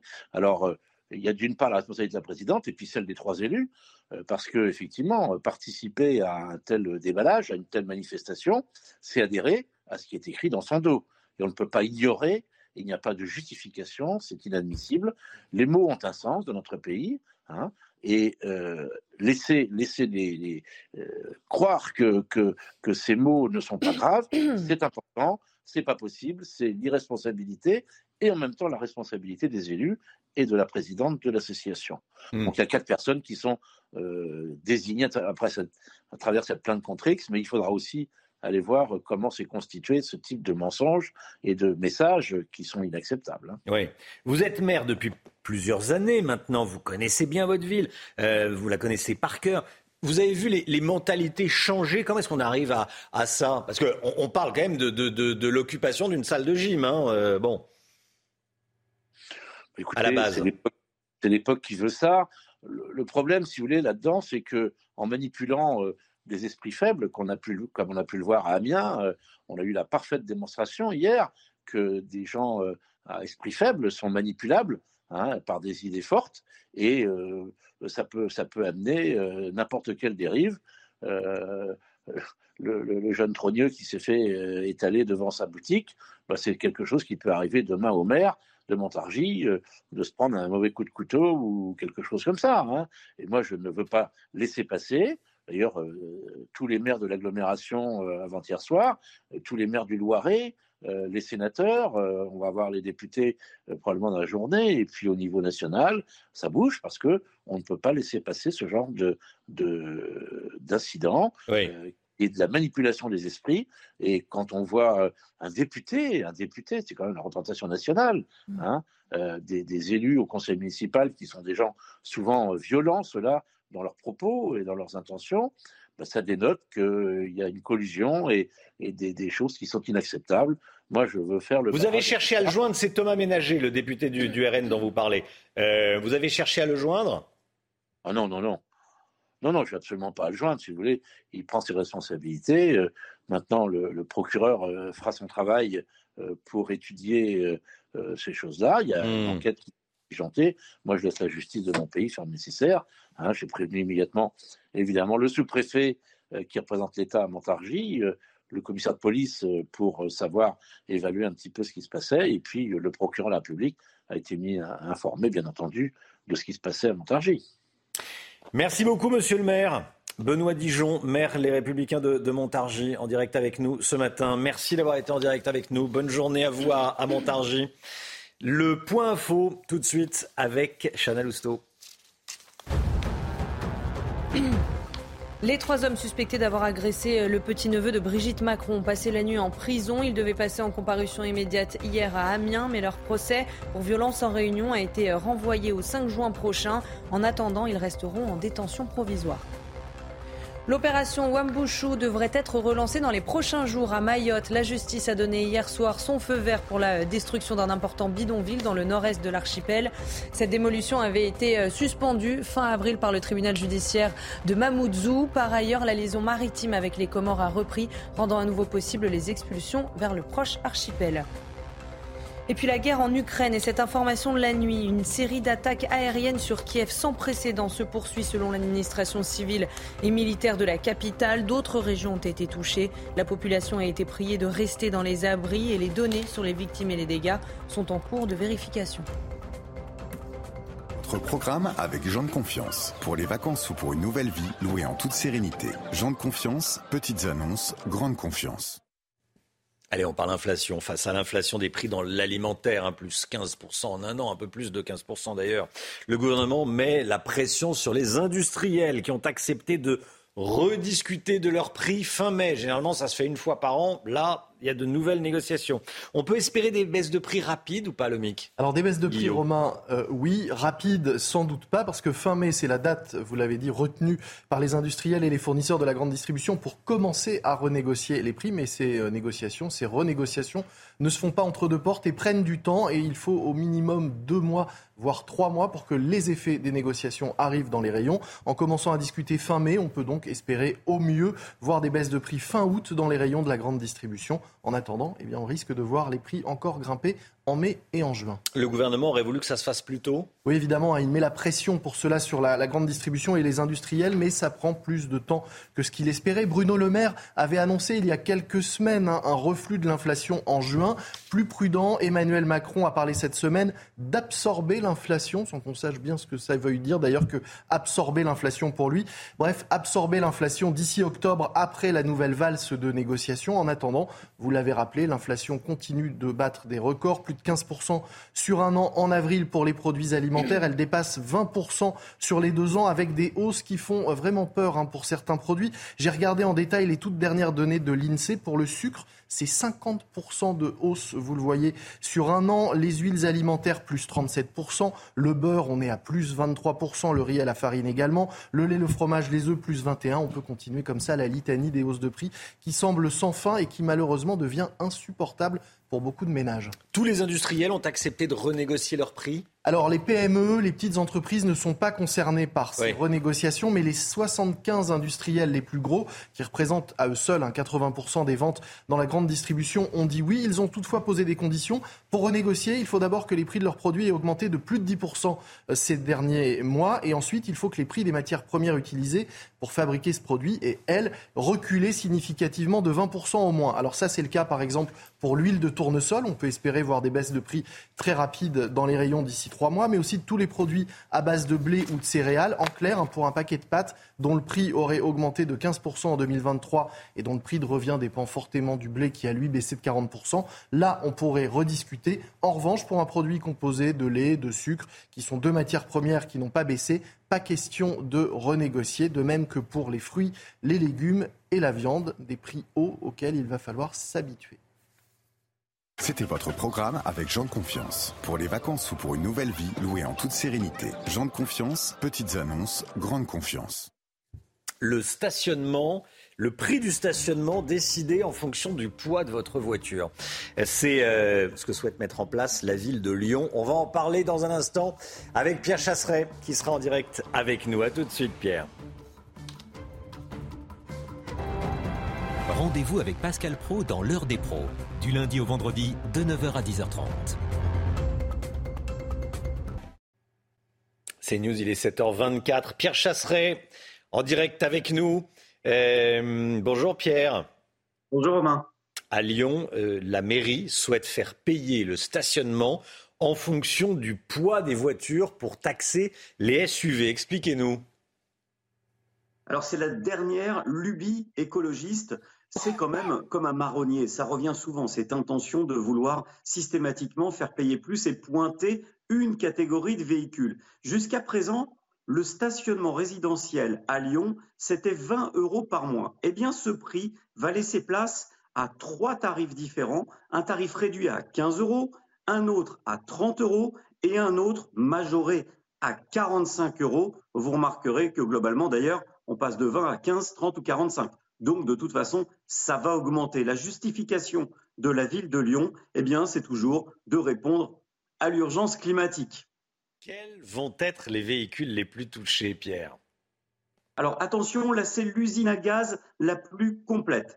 Cherchez votre véhicule à l'intérieur. Dans, la formule à 15 euros par mois pour le stationnement résidentiel, il y a les foyers les plus modestes, les véhicules électriques de moins de 2200 kg et les véhicules thermiques de moins de 1000 kg. Dans la, catégorie à 30 euros par mois, alors là, une autre catégorie de poids, les véhicules d'une tonne à une tonne 725, avec les hybrides rechargeables jusqu'à une tonne 9. Et le tarif majoré, lui, c'est pour tous les véhicules jugés encombrants, c'est-à-dire les véhicules de plus d'une tonne 725, les hybrides rechargeables de plus d'une tonne 9, et aussi les véhicules verts, dont 10 électriques de plus de 2 tonnes 2. Eh bien, avec ça, franchement, si vous savez où est votre voiture, vous êtes fort. Effectivement, oui. Alors, on verra comment ils feront, euh, comment ils feront payer s'ils le mettent en place. Mais bon, euh, c'est une, une, usine à gaz. Comment on sait les faire Ça, on sait fabriquer des usines à gaz en France. Pour les tarifs des visiteurs, comment ça va fonctionner, Pierre? Alors, on n'a pas tout le dispositif. En revanche, on sait que ça va augmenter aussi et sur le même principe. Attention quand même à cette gangrène de la mauvaise idée. Ça part là de la ville de Lyon et puis ça peut s'étendre à d'autres communes. Parce que derrière cette justification écologique ou sociale, il y a surtout un seul intérêt, l'intérêt de faire toujours payer davantage l'automobiliste, davantage la mobilité. Et je pense que c'est un signal très mauvais envoyé à tous les automobilistes qui ont besoin de leur voiture au quotidien. Pierre Chasseret. Merci beaucoup, Pierre, d'avoir été en direct avec nous. Voilà, vous ne pouviez pas être euh, euh, avec nous sur le plateau, vous ne pouviez pas prendre la, route aujourd'hui. Voilà, on se dit tout, mais en tout cas, vous, vous étiez avec nous. Merci, Pierre. Merci. C'était votre programme avec Kenol, fabricant français de lubrifiants et fluides de performance qui vous font économiser du carburant. Le temps, Karine Durand, tout de suite. Problème de pare-brise Pas de stress. Partez tranquille avec la météo et Point S-Glace. Réparation et remplacement de pare-brise. Un temps très calme quasiment partout, sauf en Méditerranée, Karine. Hein.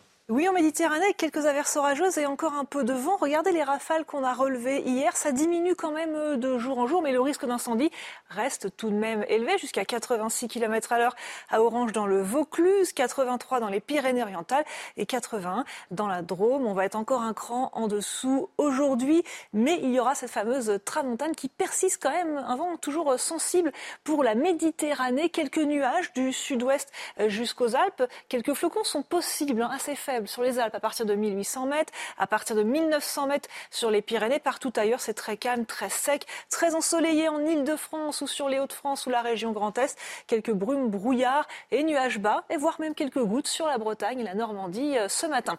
Au cours de l'après-midi, vous pourrez en profiter hein, pour ce jeudi férié. Ce sera plutôt agréable partout. Encore une fois, surtout sur le nord-ouest, un peu moins sur le sud-est avec ces averses orageuses qui vont se déclencher sur la Provence-Alpes-Côte d'Azur et qui vont gagner d'ailleurs la Corse assez fortement en fin d'après-midi. Et même au cours de la soirée, on pourra avoir euh, de forts cumuls de pluie sur les monts Corse euh, notamment. En ce qui concerne les températures, toujours un peu faibles hein, pour euh, une mi-mai, à peine 8 à Paris, 5 à 6 pour la région Grand Est entre Nancy et Strasbourg, un maximum de 15 à Nice et Cannes et 9 pour la Rochelle. Au cours de l'après-midi, les valeurs remontent très légèrement sur une partie du pays, 18 à Paris, encore une quinzaine de degrés sur les régions centrales et un maximum de 22 pour la Corse du Sud à Ajaccio. Les prochains jours seront assez similaires à ce qu'on connaît aujourd'hui, ça veut dire du beau temps, calme, sec, anticyclonique pour le nord et pour l'ouest et toujours un temps perturbé pour le sud-est mais avec de faibles averses qui ne seront toujours pas suffisantes pour atténuer cette situation de sécheresse et regardez la bonne nouvelle du week-end, c'est quand même la hausse continue des températures. On va enfin rejoindre des moyennes de saison pour ce dimanche. Et cette fois-ci, euh, je vous emmène en Italie avec ces inondations dramatiques en Émilie-Romagne. Une dépression très active, très creuse, a donné lieu à 200 mm de précipitations euh, localement, avec pour conséquence eh ces inondations, ces glissements de terrain, des routes qui se sont écroulées. 10 000 personnes ont été évacuées et on déplore déjà euh, plusieurs victimes. Problème de pare-brise Pas de stress. Repartez tranquille après la météo avec Point S-Glace. Réparation et remplacement de pare-brise. Vous regardez la matinale de CNews. Merci d'être avec nous. Il est 7h30 à la une ce matin. Des milliers d'entreprises en France qui n'arrivent pas à recruter. Comment est-ce possible Dans un pays où il y a plus de 3 millions de chômeurs, on est allé dans une fonderie en Loire-Atlantique qui cherche 40 personnes en CDI. Vous allez voir. Le nombre de cambriolages a augmenté de 10% l'année dernière. Quand on habite près d'un quartier difficile, le risque augmente très fortement. Reportage chez les victimes de cambriolage dans le Val d'Oise. En Ukraine, une attaque sans précédent, nous disent les autorités ukrainiennes, frappe Kiev ce matin. La population a été priée de rester dans les abris. Le général Bruno Clermont sera avec nous. Et puis les professionnels du tourisme qui ont le sourire en ce début de grand pont de l'ascension. On ira à Lyon les touristes répondent présents. C'est un sujet qui vous fait bondir, je le sais, à chaque fois qu'on en parle. On ne compte plus les entreprises qui n'arrivent pas à recruter, qui n'arrivent pas à embaucher, alors qu'il y a, on le rappelle, des millions de chômeurs en France. Il y a un vrai problème d'incitation au travail dans le pays, avec parfois des aides sociales qui ne poussent pas toujours à, prendre un emploi, Chana. Hein. Alors on est allé dans une fonderie euh, d'Anceny en Loire-Atlantique euh, qui emploie 250 salariés et qui a plusieurs dizaines de postes en CDI euh, non pourvus. Voyez ce reportage signé Michael Chaillot. Il existe encore trois fonderies comme celle-ci en France. Poids moyen des pièces, 8 tonnes 5 en fonte 100% recyclable. Aujourd'hui, 40 postes sont non pourvus dans l'entreprise avec des conséquences très concrètes. Cette machine coûte 1 500 000 euros. Elle est dotée des derniers équipements, euh, dernières commandes numériques et on trouve personne pour aller dessus. À l'heure d'aujourd'hui, en situation normale, on a un tiers du parc machine qui est inoccupé, qui ne travaille pas. Il faudrait 10 opérateurs sur machine à commande numérique, il n'y en a que Intérim, recherche à l'étranger, rien n'y fait. Ici, pourtant, 3,5% du chiffre d'affaires est consacré à la formation et personne n'est au SMIC. C'est même l'entreprise qui paye le mieux sur le bassin d'emploi. Ici, on est bien payé et on a plein d'avantages aussi, 13e mois.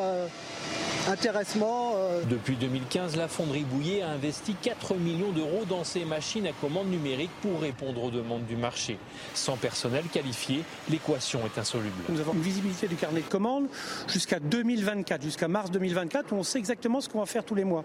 Et à l'heure d'aujourd'hui, malheureusement, dès le mois de septembre 2023, on ne va pas pouvoir répondre aux attentes de nos clients. Bouillet, entreprise du patrimoine industriel français, est aujourd'hui en déséquilibre faute de personnel. Le risque, c'est de voir partir les clients vers d'autres fonderies hors de France, principalement en Chine. Jérôme Béglé avec nous, c'est euh, effarant ce qu'on entend. Euh, une entreprise qui prend des risques, qui met de l'argent sur la table, qui achète une, machine ultra perfectionnée qui coûte un million et demi d'euros et qui trouve personne pour, euh, pour l'opérer, pour faire euh, tourner la, la, boutique, j'allais dire. 40 CDI à prendre. Qu'est-ce qui se passe dans le pays, Jérôme? C'est ubuesque et désespérant. Moi, je vois au moins trois raisons. Un, effectivement, euh, ne pas travailler vous procure un certain nombre d'aides qui, ne, qui fait que le différentiel entre ne pas travailler et travailler n'est pas suffisamment important, n'est pas suffisamment incitatif. Deuxièmement, les gens, pardon de dire ça, de notre génération, à l'OMIC, vous et moi, mm. le CDI, c'était le Graal. Avec un CDI, on pouvait s'acheter un toit, on pouvait emprunter sur une longue durée, on pouvait fonder une famille. Aujourd'hui, les jeunes, ils préfèrent multiplier les missions, les CDD, les contrats courts, plutôt que d'avoir euh, ce qui était un peu, pardonnez-moi l'expression, le yukun kun pour nous il y a encore 10 ans, 20 ans.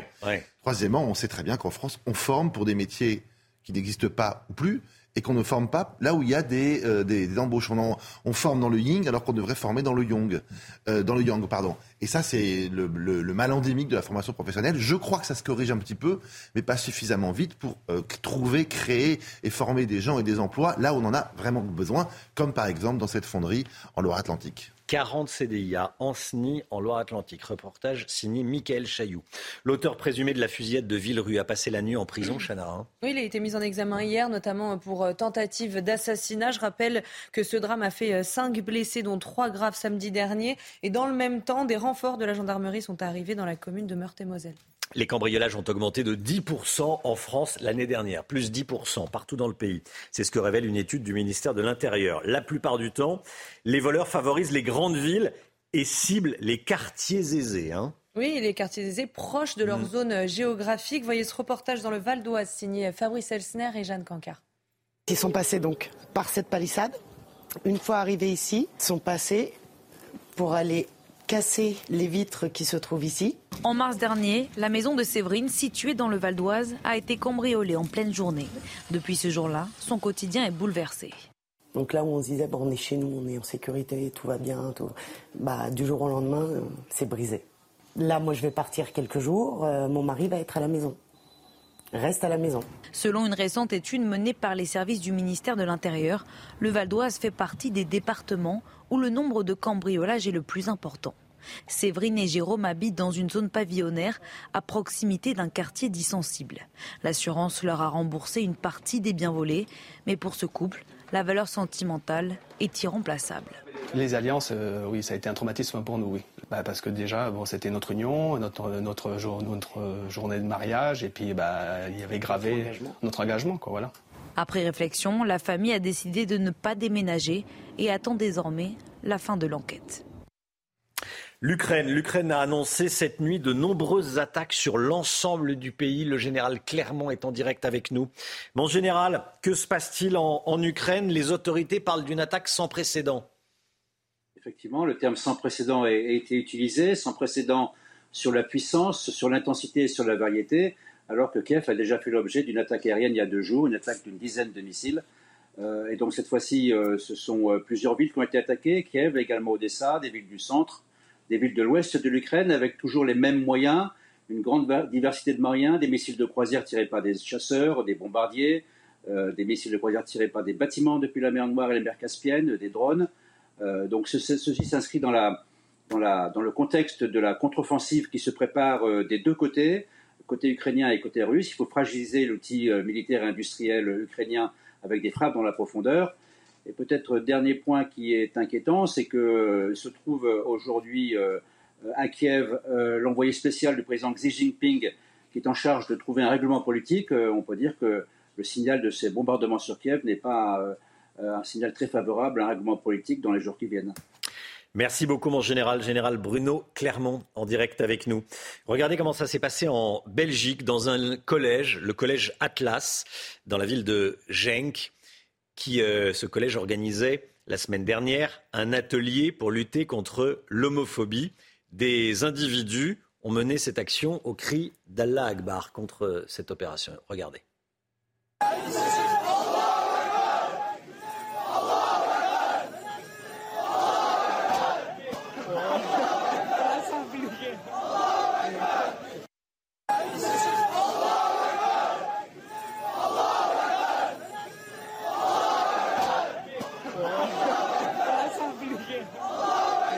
Ces individus qui ont voulu se montrer euh, menaçants, intimidants envers euh, ceux qui participaient à cette euh, opération.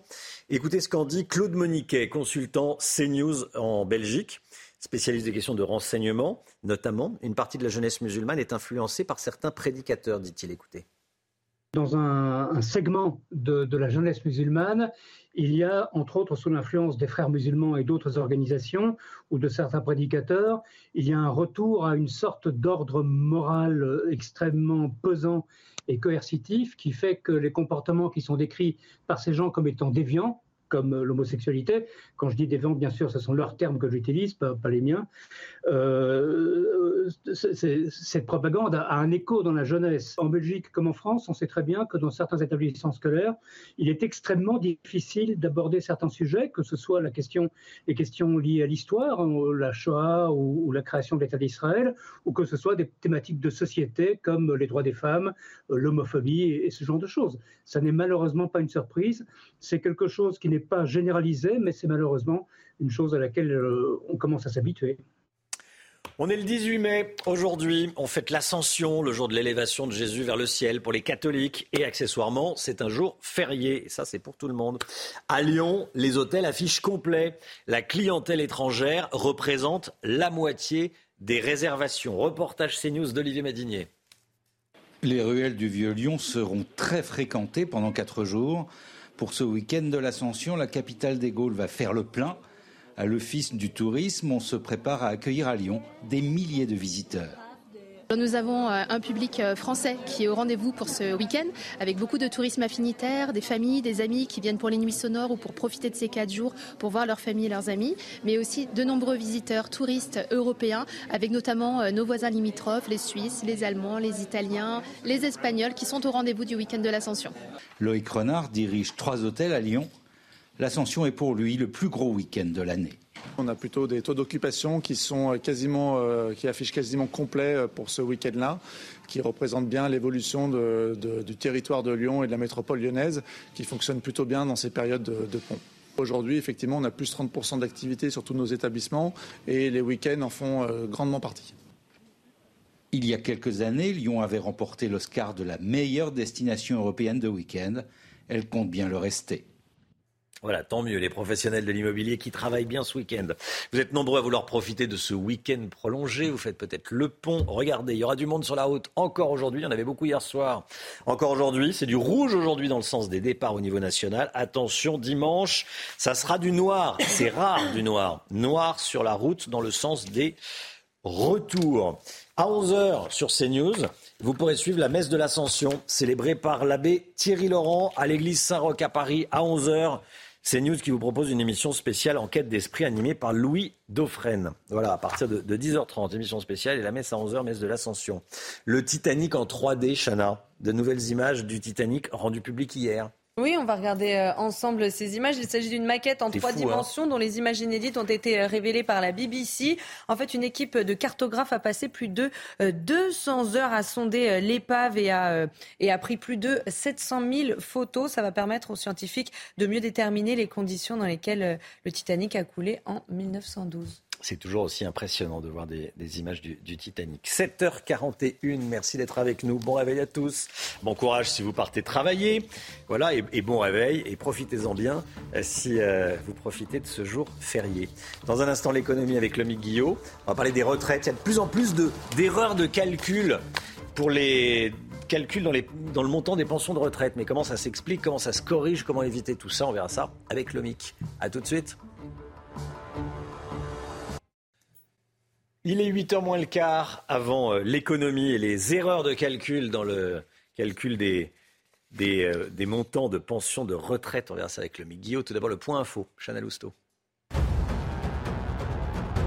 La guerre en Ukraine et cette information de la nuit, une série d'attaques aériennes sur Kiev sans précédent se poursuit selon euh, l'administration civile et militaire de la capitale. D'autres régions ont également été touchées. La population a été priée de rester dans les abris et les données sur les victimes et les dégâts sont en cours euh, de vérification. L'interdiction de fumer dans les bois et les forêts votée à l'Assemblée nationale. Cette nuit, les députés ont adopté euh, à l'unanimité un texte de prévention contre les incendies. Pendant les périodes à risque, il sera donc interdit de fumer dans tous les bois et forêts et jusqu'à 200 mètres de ces zones. Le texte doit maintenant obtenir une version commune entre les députés et les sénateurs. Les cinq prochaines années seront sans doute les plus chaudes jamais enregistrées sur Terre. C'est une quasi-certitude selon l'Organisation météorologique mondiale. Les températures mondiales devraient bientôt dépasser l'objectif des accords de Paris sur le climat, c'est-à-dire augmenter de plus de 1,5 degré en moyenne. Votre programme avec Jean de Confiance. Pour les vacances ou pour une nouvelle vie, louée en toute sérénité. Jean de Confiance, petites annonces, grande confiance. La Cour des comptes, écoutez bien, s'inquiète de la hausse des erreurs dans le calcul des pensions de retraite en 2022. Vous nous dites ce matin, Lomique Guillot, que les erreurs sont vraiment très fréquentes. Oui, c'est euh, ce que communique la Cour des comptes dans un rapport cette semaine. Un dossier sur sept de demandes de pension est erroné en France et euh, on trouve même des erreurs dans un dossier sur cinq en région parisienne. Des erreurs qui se font généralement en défaveur des pensionnés à qui on oublie un morceau de carrière par exemple. À titre individuel, ça représenterait quand même un préjudice moyen de 120 euros mmh. par retraité et par an. Et au total, sur les un peu plus de 900 000 nouvelles prestations attribuées l'an passé par les caisses de retraite, les erreurs représenteraient 70 millions d'euros sur les 6 et quelques milliards d'euros de pensions versées par an. Et alors attention, parce que si ces erreurs ne sont pas corrigées, eh elles se reproduisent année après année, ce qui fait qu'au total, la Cour des comptes estime qu'elles auront un impact cumulé de 1 milliard d'euros jusqu'au décès des pensionnés. Alors quelles sont les principales causes d'erreurs? L'oubli de trimestre, vous avez euh, travaillé par exemple pendant l'été, fait un job étudiant, euh, mais ça n'a pas été pris en compte. Euh, ça peut aussi être un trimestre lié à un arrêt maladie, congé maternité ou adoption, ou à des périodes de chômage. Les erreurs sont évidemment plus fréquentes pour les personnes qui ont eu une carrière hachée, une activité discontinue ou beaucoup d'emplois saisonniers. Il peut aussi y avoir tout simplement des erreurs de calcul, une mauvaise prise en compte de vos 25 meilleures années pour le calcul de, de la moyenne de vos revenus, une erreur dans le calcul de la surcote on peut aussi oublier de, vous compter une majoration pour enfants ou encore vous appliquer un abattement ou un malus de façon abusive, surtout si votre dossier a été traité de façon automatisée, ce qui arrive de plus en plus souvent dans les caisses de retraite. Bon, ce qu'on dit, hein, les erreurs, ça arrive, euh, errare ou manumest, mais euh, comment les corrige ces erreurs? Eh bien, c'est important de le dire et de le faire parce que c'est au retraité de s'assurer que le, mention de, le montant de sa pension est bien correct. Et c'est à lui, s'il y a une anomalie, de l'identifier et de faire le nécessaire pour la rectifier. Une rectification qui peut quand même prendre plusieurs mois. Il est donc important de s'en préoccuper euh, le plus tôt possible et d'agir. Il faut vraiment étudier son relevé de carrière. On le reçoit assez tôt hein, dans, la vie, mais on peut commencer à le corriger à partir de 55 ans, notamment s'il manque un emploi ou euh, un trimestre de, cotisation. Il suffit pour ça généralement d'envoyer la copie des bulletins de, de, salaire correspondants et puis regardez encore plus attentivement ce relevé de carrière, je le disais, si vous habitez en région parisienne, puisque là le taux d'erreur est de 20% alors qu'il est, j'allais dire, seulement de 15%, mais c'est déjà énorme, il est de 15% ailleurs en France, mais 20% en région parisienne. Attention donc. C'était votre programme avec Jean de Confiance. Pour les vacances ou pour une nouvelle vie, louée en toute sérénité. Jean de Confiance, petites annonces, grande confiance. Il est 8h10, merci d'être avec nous. Dans un instant, la politique avec vous, Jérôme Béglé. On va parler d'un député, la France Insoumise, dans la tourmente. A tout de suite. Rendez-vous avec Sonia Mabrouk dans Midi News, du lundi au jeudi, de midi à 14h. La politique avec vous, Jérôme Béglé, directeur général de la rédaction du JDD. Bonjour Jérôme. Bonjour Romain. Ce matin, c'est le député Carlos Martins Bilongo qui retient votre attention, Jérôme. Oui, ce quasi-inconnu mérite que l'on s'intéresse à lui, tant il concentre toutes les hypocrisies et les médiocrités du moment. Il est né en 1990 à Villiers-le-Bel et il est depuis un peu moins d'un an député de la huitième circonscription du euh, Val d'Oise d'abord coach sportif et formateur physique. Il a euh, créé une petite société immobilière et une autre d'équipement sportif. Si on s'arrête là, nous avons le parcours exemplaire d'une ascension sociale réussie pour un fils de chauffeur et de vendeuse de bijoux qui a grandi entouré de cinq frères et sœurs. Sauf que, on apprend la semaine dernière qu'il est visé par une enquête pour blanchiment de fraude fiscale, abus de biens sociaux et manquement de déclaration à la haute autorité pour la transparence de la vie publique. Il aurait dissimulé un peu moins de 200 000 euros aux autorités fiscales. Il dit évidemment qu'il n'y est pour rien, qu'il n'a jamais voulu frauder le fisc, euh, qu'il n'a pas de compte à l'étranger et qu'il a tout fait sur les conseils et même la surveillance d'un expert comptable. Et hier, on apprenait que le député LFI a bénéficié jusqu'en décembre 2022, soit six mois après son élection, d'un logement social qu'il sous-louait à l'une de ses sœurs à Villers-le-Bel, alors qu'il était propriétaire depuis 2018 de deux autres appartements. Alors, Jérôme, évidemment, ça vous choque Alors, ça me choque pour au moins deux raisons. D'abord, selon Tracfin, qui est la cellule euh, euh, chargée de, traquer le blanchiment d'argent à Bercy, Carlos Martins Bilongo aurait quitté son logement social en 2020. Mais celui-ci a été occupé par l'une de ses sœurs en échange d'un loyer. Il a donc sous-loué, ce qui est interdit euh, pour, en tout cas, ce type de personnes. On peut sous-louer pour des gens de plus de 60 ans ou pour des handicapés. Ça constitue donc un abus et même un détournement des conditions pour lesquelles on peut bénéficier d'un logement social.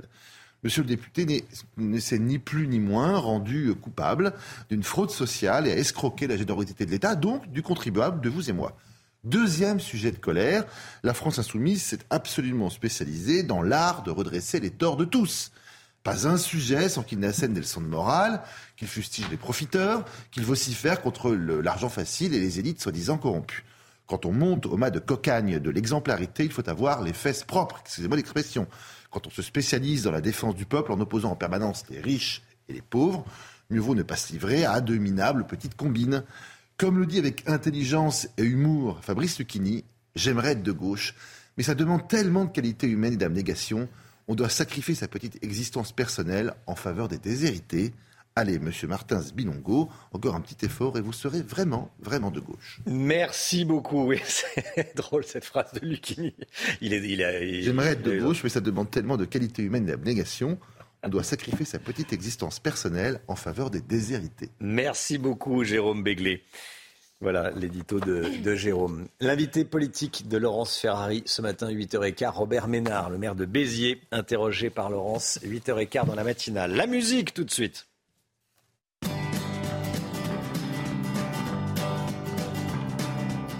Regardez votre programme avec Picolinos.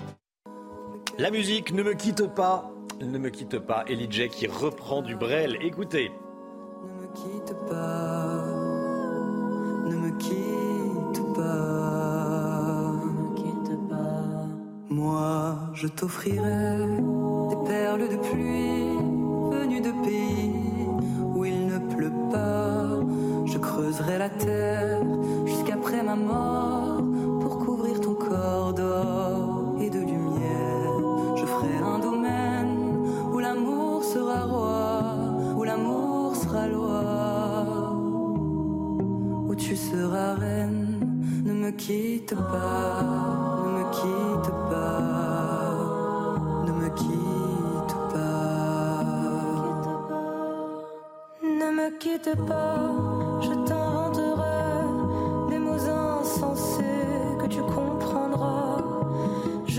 parlerai de ces amants-là qui ont vu deux fois leur cœur s'embraser je te raconterai l'histoire de ce roi mort, de n'avoir pas pu te rencontrer. Ne me quitte pas, ne me quitte pas, ne me quitte pas. On a vu souvent rejaillir le feu de l'ancien volcan des terres brûlées, donnant plus de blé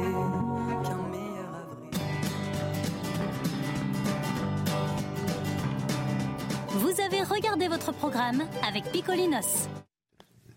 Le temps, le temps tout de suite. Karine Durand. Problème de pare-brise Pas de stress. Partez tranquille avec la météo et Point S-Glace. Réparation et remplacement de pare-brise. C'est globalement un beau jeudi férié qui vous attend avec un temps euh, calme, sec sur 90% du pays. Pas mal d'éclaircies sur l'ouest, sur le nord, parfois entrecoupées de quelques passages nuageux, mais rien de bien méchant. Attention par contre du côté de la Provence-Alpes-Côte d'Azur avec ces averses orageuses qui vont éclater au cours de l'après-midi et qui vont ensuite se décaler progressivement vers la Corse et le vent faiblit un petit peu en Méditerranée. Les températures, elles, sont agréables mais toujours un petit peu fraîches en dessous des moyennes de saison. 18 à Paris, 16 à Strasbourg, 18 à Nancy, 19 à Bourges, 22 c'est le maximum pour Ajaccio, en Corse et au cours des prochains jours. Déjà euh, pour votre vendredi, pour vous qui faites peut-être le pont, un ciel un peu plus dégradé quand même sur l'est du pays avec davantage de nuages. Quelques averses sont possibles entre l'Alsace, la Bourgogne, Franche-Comté. Quelques chutes de neige à nouveau sur les Alpes, sur les Pyrénées, au-delà de 2000 mètres et toujours un ciel assez agréable, lumineux pour tout le nord-ouest. Les températures sont en légère hausse. Elles commencent vraiment à se rapprocher des moyennes de saison et pour la suite, on va enfin regagner les moyennes de saison avec toujours cette différence marquée entre le nord avec un ciel bien dégagé et lumineux et le sud avec toujours de l'instabilité et de fréquentes averses orageuses au programme, mais toujours pas assez de pluie pour améliorer cette situation liée à la sécheresse. Problème de pare-brise Pas de stress. Repartez tranquille après la météo avec Poignes Glace. Réparation et remplacement de pare-brise. Pour regarder la matinale de CNews, toute l'équipe est là, comme tous les jours. On est avec Chana Lousteau, on est avec Elodie Huchard, on est avec Jérôme Béglé et Lomic Guillot et Karine Durand, bien sûr, pour le, le temps, la météo. Il est bientôt 8 heures. À la une ce matin, le profil inquiétant des deux suspects de viol sur une vieille dame de 83 ans à la Courneuve, près de Paris. Ils sont tous les deux sous OQTF, obligation de quitter le territoire français. Nos informations dans un instant. Les sanctions contre les auteurs de violences sur les élus vont être alourdies. Elles seront désormais équivalentes à celles qu'encourent les auteurs de violences contre les policiers et les gendarmes. Vous entendrez dans un instant Benoît Dijon. Il est maire, les Républicains, de Montargis, dans le Loiret. Il, a été victime de menaces pendant une manifestation. Les trois suspects de l'agression contre le petit-neveu de Brigitte Macron sont en détention provisoire. En attendant leur procès début juin, vous entendrez des témoignages d'individus qui les connaissent. Harry et Meghan, pris en chasse par des paparazzis à New York, ils se sont réfugiés dans un taxi. Il y a eu une course-poursuite qui aurait duré deux heures. On va rejoindre Sarah Menaille, notre correspondante à Londres. On en sait plus sur les deux hommes soupçonnés d'avoir violé une femme de 83 ans à la Courneuve, près de Paris. On vous en avait parlé. L'un des deux hommes est actuellement en détention provisoire. Chana. Oui, je rappelle que le 3 mai dernier, ces deux individus se sont introduits chez leur victime, lui ont volé euh, 50 euros avant de s'en prendre physiquement euh, à elle en situation irrégulière. Ils étaient euh, tous les deux connus euh, des services de police et de la justice. Leur profil avec euh, Corentin Brio, Mathilde Ibanez et Amaury Bucco. Une violence inouïe.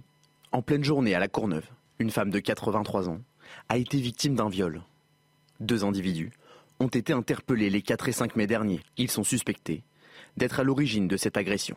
La victime en a reconnu un. Actuellement, il a été mis en examen et placé en détention provisoire. Il s'agit de Benawadé, âgé de 38 ans, algérien et connu de la police pour vol et dégradation de biens. Il a effectué une peine de prison à Fresnes, dont il est sorti le 12 février dernier. Par ailleurs, en situation irrégulière sur le territoire français, il s'était vu délivrer une OQTF le 22 février dernier. Le second suspect, lui, n'a pas été placé en prison. Il s'agit d'Anes B, 29 ans de nationalité algérienne, en situation irrégulière. Sans domicile fixe, il vivotait en étant vendeur à la sauvette. Déjà sous OQTF, délivré le 26 septembre dernier, la préfecture de Bobigny a décidé de lui délivrer une autre avec placement au centre de rétention administrative en vue de son expulsion forcée vers l'Algérie. Jérôme Béglé, vous euh, commentiez ce qu'on est en train de voir. J'ai l'impression d'avoir entendu cette histoire euh, 43 fois en 2023 et 208 fois en 2022, c'est-à-dire que ce sont des OQTF non exécutés euh, qui euh, se rendent coupables de euh, délits, crimes, en tout cas de grosses, grosses, grosses incivilités. Quand le disque euh, est à ce point rayé et dit la même chose, il serait peut-être temps euh, de prendre des mesures efficaces et définitives. Et là, ils sont accusés de faits euh, extrêmement gravissimes. S'il en est le viol d'une personne, le viol d'une personne âgée accessoirement.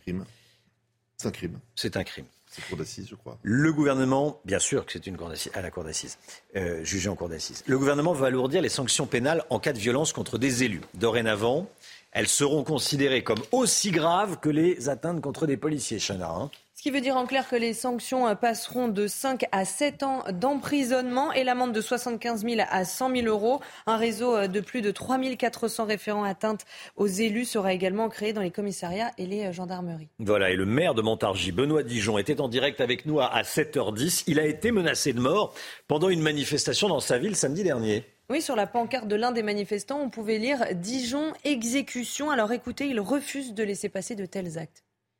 en manipulant euh, des esprits faibles, comme on a pu le voir à Amiens. euh, on a eu la parfaite démonstration hier que des gens euh, à esprit faible sont manipulables hein, par des idées fortes. Le jeune trogneux qui s'est fait étaler devant sa boutique, bah, c'est quelque chose qui peut arriver demain au maire de Montargis, euh, de se prendre un mauvais coup de couteau ou quelque chose comme ça. hein. Et moi, je ne veux pas laisser passer. D'ailleurs, euh, tous les maires de l'agglomération euh, avant-hier soir, tous les maires du Loiret, les sénateurs, on va voir les députés probablement dans la journée, et puis au niveau national, ça bouge parce que on ne peut pas laisser passer ce genre de- d'incident. Voilà, évidemment qu'on ne peut pas laisser passer ce genre d'incident. On ne menace pas de mort un, un- un maire. Où est-ce qu'on a vu ça? Le maire de Saint-Brévin a été auditionné hier au Sénat. Il a re- été reçu en fin d'après-midi par la Première ministre. C'est fort ce qu'il a dit. Hein. Euh, c'est extrêmement fort. Est-ce qu'il a été entendu, Elodie Huchard? Eh bien, je vous cite justement ce qu'il disait devant les sénateurs Mmh. euh, hier matin. Il expliquait notamment dans sa relation avec le préfet que selon lui, le préfet avait menti à plusieurs reprises. Quand le préfet assure avoir fait des réunions publiques, il ment effrontément en public, dit l'ancien maire de Saint-Brévin. Il dit qu'il ment aussi quand le préfet assure qu'il y a eu des appels réguliers. Selon le maire démissionnaire, il n'y a eu que deux appels, dont le jour de sa démission. Eh bien, quelques heures après, toujours au Sénat, Dominique Faure, la ministre chargée des collectivités territoriales, dit ceci. Le couple préfet-maire, on le connaît tous ici et il est efficace. En fait, cet exemple est assez significatif. D'un côté, un maire qui raconte son quotidien, sa solitude. De l'autre, un gouvernement qui arrive avec un peu ses éléments de langage et son plan clé en main. Il y a quand même des bonnes choses. Les mesures dont on vient de parler d'alourdir les sanctions, c'était demandé depuis longtemps par les associations d'élus que les sanctions soient les mêmes quand on agresse un élu ou euh, des forces de l'ordre. En revanche, pour le reste, pour l'instant, c'est un petit peu du réchauffé. Euh, ce dispositif alerte élu qui consiste à ce que les appels euh, de maires, d'élus soient pris en compte plus rapidement par les forces de l'ordre, ça existe déjà. On a déjà demandé au commissariat, aux gendarmeries d'être plus vigilants quand il s'agit des élus, de faire par exemple passer des patrouilles devant euh, leur domicile. Et puis euh, surtout, le centre d'analyse qui va être mis en place peut être une bonne chose pour comptabiliser les agressions, pour mieux comprendre le phénomène. En revanche, ça ne répond pas du tout à la manière dont il faut euh, l'endiguer. Alors on peut encore être optimiste parce qu'il y a par la suite un pack sécurité qui va arriver, un futur texte de loi, mais pour l'instant, les élus restent un peu sur leur faim. Merci beaucoup, Elodie. Oui, c'est vrai, le, maire de Saint-Brévin, de Saint-Brévin qui disait que le, préfet lui disait bon, bah, euh, c'est la démocratie qui s'exprime quand il se faisait menacer. Et puis ensuite, le patron de la gendarmerie locale qui disait bon, bah oui, euh, oh, vous savez, moi aussi, j'en reçois des, euh, menaces. C'est ce que le préfet lui a dit. Enfin, on prenait à la légère ces, ces menaces. Non, on menace pas des élus, c'est pas normal, c'est pas la démocratie qui s'exprime quand on menace un, quand un élu. Jérôme, je sens que vous vouliez vous exprimer vous aussi. Oui, il y a des professions qui sont sacrées. Mm. Euh, quand on porte un uniforme, euh, gendarmerie, police, euh, médecine, pompier, etc., ou quand on est un élu, quel que soit cet élu, maire, conseiller municipal, euh, conseiller territorial, euh, député évidemment, euh, on doit avoir une protection euh, et un, je dirais, un, un- on ne doit pas être traité comme les autres. Évidemment. Et chaque fois qu'on touche à ces personnes-là, les sanctions doivent être aggravées.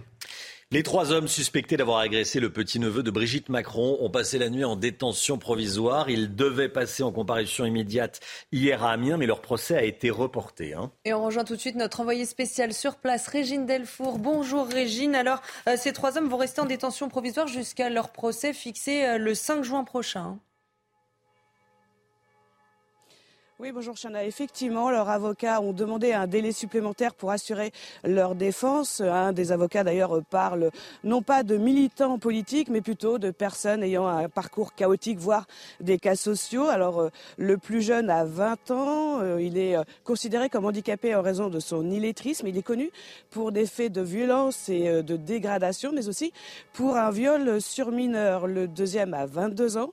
Alors, lui aussi est connu pour des faits de violence, de dégradation, mais il nie toute implication dans l'agression de Jean-Baptiste Trogneux, euh, survenu donc euh, lundi dernier. Le troisième a 34 ans. Lui est fortement connu pour des faits de violence, violence en réunion, dégradation.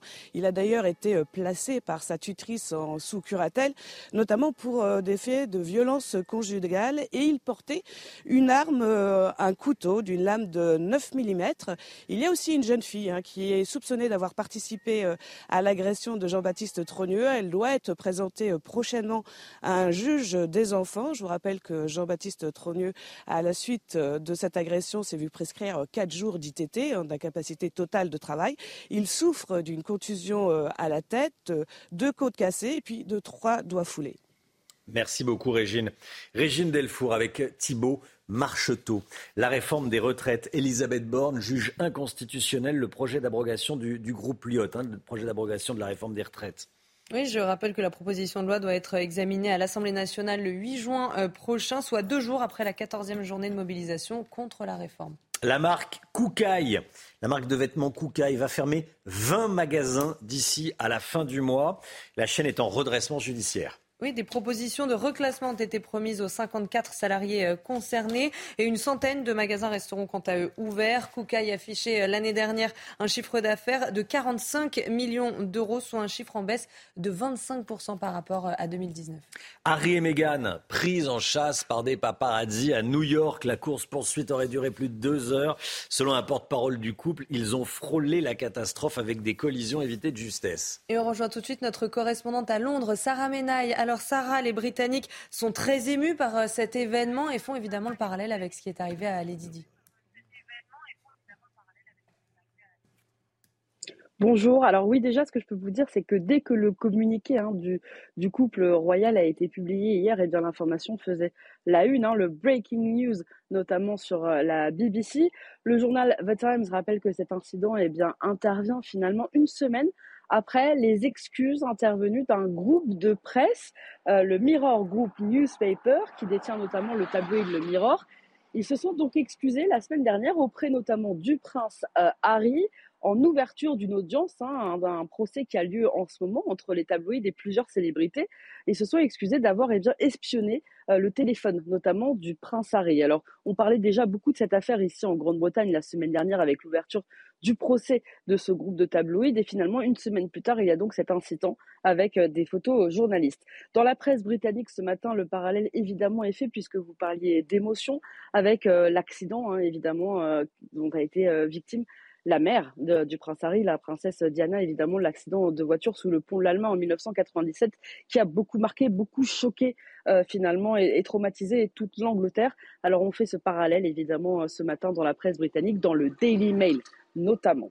Euh, on rappelle aussi que le couple en dénonce régulièrement quand même dans les médias, chez Oprah Winfrey aux États-Unis, mais aussi dans les différentes interviews qu'ils ont accordées ces derniers mois, l'acharnement des paparazzis, des photos journalistes. Harry, dans un documentaire d'ailleurs qu'il avait, euh, auquel il avait participé pour la BBC, avait parlé des photojournalistes comme d'une meute qui harcelait sa mère. Il disait qu'aujourd'hui, il vivait la même chose avec son épouse euh, Meghan. Donc voilà un petit peu les, parallèles et, les retours en arrière qu'on fait ce matin dans la presse britannique pour évoquer donc cet incident euh, qui a eu lieu hier à New York. Merci beaucoup Sarah Menaille.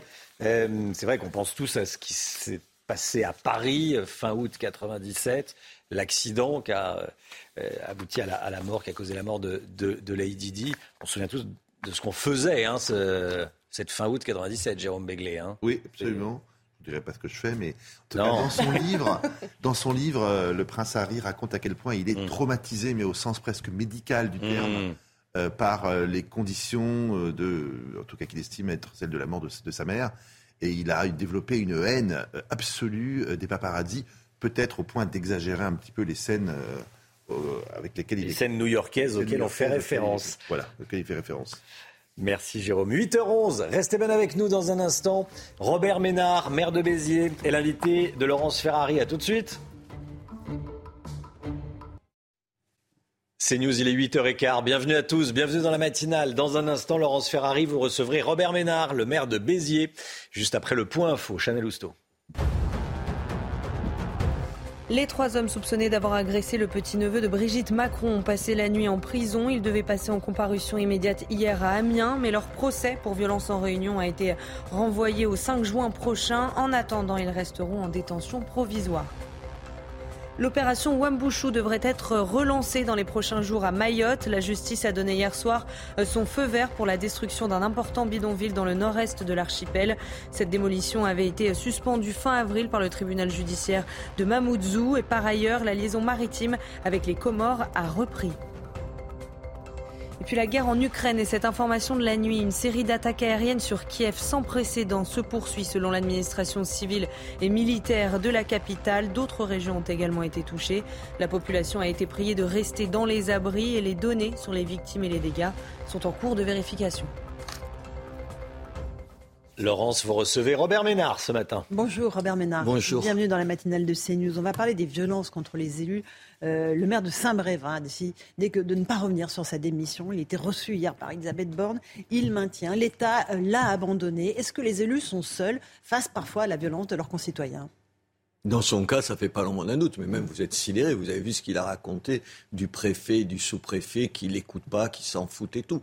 Je pense qu'il y a un désarroi des, élus. Il y a une montée de la violence. Mais moi, je la constate. Les gens, attendez, ça va pas jusqu'à brûler les, maisons, mais les incivilités, comme on dit, c'est quoi? C'est un type qui te répond mal. C'est un maire, c'est Qu'est-ce qu'il fait un maire Moi, je peux engueuler un gamin euh, qui jette sa canette euh, à côté de, de, de, la poubelle qui est à 1m50. Euh, je rappelle à un type qu'on ne boit pas de l'alcool dans la rue. Euh, je dis à telle personne. Ce, qui est, ce qui est le boulot de maire, c'est ça, être un maire. Et c'est vrai que souvent, maintenant, le ton monte tout de suite. C'est comme si, tu, comme si vous parlez, comme si vous étiez rien du tout. Moi, souvent, j'ai... Vous avez été déjà, vous, menacé, ah, mais bon, bah, agressé? C'était il y a des années, parce que ça, c'est le deuxième volet. C'est que dans le cas, dans le cas de, de Sam-Révin, il y a quand même en gros une unanimité, Mm. même si euh, il y a quatre élus du, du Rassemblement national qui se lèvent pas dans le, À l'Assemblée. Enfin, honnêtement, Ce que vous regrettez? Bah, c'est une bêtise absolue. Enfin, quoi que tu penses, quelqu'un qui a agressé, enfin quand même, on a brûlé sa maison et ses voitures, vous vous levez. Enfin, vous ne seriez pas levé, vous. Enfin, je veux dire, quoi que tu penses de la personne. En plus, c'est un maire qui fait, qui, fait, qui fait son job et tout. Mais pour revenir, bien sûr, moi, c'est l'autre volet, c'est que si vous n'êtes pas, en gros, du bon côté de, de, de la barrière, du bien, euh, bien pensante et tout, c'était, alors c'était à un moment, c'était en 2018. Moi, on m'a cassé la figure. J'étais invité par des maires à côté, dans un village à côté de Bordeaux, on m'a cassé la figure. J'ai eu quatre euh, interdictions totales de travail, quatre journées, dix journées euh, de, de temporaires d'interdiction de travail euh, par des types. Je venais à l'invitation d'autres élus qui voulaient que je leur raconte ce que je faisais à Béziers. Les types, ils m'ont attendu, ils m'ont cassé la figure. Je suis tombé par terre à coups de pied. En plus, enfin, vous savez comme c'est humiliant. Je sais pas si vous vivez des types qui vous jettent par terre et qui vous tapent. Qui vous tapent. Il n'y a pas eu un, enfin, attendez, à part euh, mes amis politiques pour aller vite en besogne, le reste, pas un mot. Donc il y a des indignations Bah, enfin, sélectives. bien sûr qu'il y a des indignations sélectives. Quand, attendez, je justifie pas ce qui a été fait à Saint-Brévin. C'est des gens de, de la droite euh, la plus extrême qui font ça. C'est c'est insupportable, inadmissible, il faut les condamner. Mais euh, si ça avait été un, élu du Rassemblement national à qui on avait cassé la figure et ça avait été des gens de gauche, je sais pas s'il y aurait eu la même indignation, honnêtement. La conséquence de ces violences, c'est qu'il y a de moins en moins de maires euh, qui veulent euh, se présenter de- pour les prochaines municipales. Qu'il y en a qui démissionnent, 900 qui démissionnent, euh, qui ont démissionné lors des derniers mois. Euh, on, va arriver à des endroits où il n'y aura plus de maires. Des communes, il n'y aura pas de, de- de- de candidats. Il y a 35 000 maires en, en France. Un des problèmes, c'est que dans tout un tas de communes, c'est un- c'est- c'est 24 heures sur 24, les maires. Pourquoi les maires sont populaires? Parce qu'ils sont toujours à portée des gens, parce que et vous pouvez apporter des solutions. Si je, je tombe sur quelqu'un qui a vraiment un problème de, de travail et tout, je peux lui trouver. Si quelqu'un a un problème de logement, je peux répondre. C'est pas une grande loi, mais c'est des réponses comme ça. Le problème, c'est que ça vous épuise. Moi, je sors essoré. Moi, j'ai toujours dit, je ne ferai pas plus de deux mandats, et j'en ferai pas plus de deux, parce que je suis essoré. Je, je suis passionné par ce que je fais, parce que vous changez La vie des gens. la vie des gens, et puis votre vie. là. Moi, ma vie, la Béziers, c'est pas pareil qu'il y a dix ans. Même si vous m'aimez pas, ça saute aux yeux. Donc ça, ça vous fait plaisir. Vous êtes content, vous dites, tiens, quand tu passes quelque part, tu te dis, si j'avais pas été là, ça n'existerait pas. Donc ça te fait plaisir. Mais t'es épuisé, épuisé. Puis les gens, tu peux pas être des... Moi, je, veux dire, il y a, je vais de chez moi à la mairie, il y a dix personnes qui me, qui me demandent quelque chose. Mm. Euh, au dixième, des fois, tu es un peu fatigué de répondre, mais lui, pour lui, c'est essentiel que tu sois aimable, attentif et tout. Et je pense qu'aujourd'hui, euh, cette, euh, cette disponibilité-là, il y en a de moins en moins. Mais c'est comme les bénévoles dans les associations, il y en a de moins en moins, ou les parents euh, qui en auront assez d'a- d'amener leurs enfants à aller jouer au football, parce que c'est tout ça, c'est c'est cette euh, bonté-là qui est plus de mode. Euh, L'autre volet de cet euh, aspect de l'affaire de Saint-Brévin, c'est le manque de soutien de l'État. Vous avez dit, le maire, il a dénoncé le, le préfet, il a dit que le préfet a menti sur son soutien. Parce que la réalité, c'est que l'État a demandé à ce maire d'accueillir un centre d'accueil pour demandeurs d'asile et qu'après, il l'a lâché en reste campagne. Ça aussi, c'est un véritable sujet, le soutien de l'État sur des décisions qu'on vous impose. Alors, écoutez, moi, je fais attention pour pas être, pour pas dire n'importe quoi. J'ai été sidéré de ce qu'il a raconté, puis je le crois. Moi, ça ne m'arrive pas chez moi. Mais ça dépend des gens. Moi, j'ai un préfet qui est un type formidable. Je veux dire, je l'appelle, il vient, il vient chez moi. Attendez, je me suis payé de tels sous-préfets et sous-préfets qui étaient des calamités avant, des gens qui pensaient que c'était le fascisme dans ma ville, t'imagines dire, si tu 25 ans pour les droits de l'homme, le mec, il vient me faire une leçon sur la démocratie. Tu tombes à la renverse. Aujourd'hui, j'ai un sous-préfet et un préfet qui font juste leur boulot, qui font pas de politique. Il y a des préfets et des sous-préfets qui font de la politique. Et c'est ça, et qui ont des comportements inadmissibles. Dans son cas, je comprends qu'il ait plus envie de recommencer, honnêtement. D'accord, mais là, sur le fait qu'on leur demande, on lui demande d'implanter un centre d'accueil pour euh, demandeurs d'asile, ça suscite beaucoup d'interrogations euh, beaucoup parfois de, rejet de la part de, de, sa population locale, et on le laisse après tout seul en première ligne. Ça, vous comprenez Il faut consulter les concitoyens sur ce type de décision.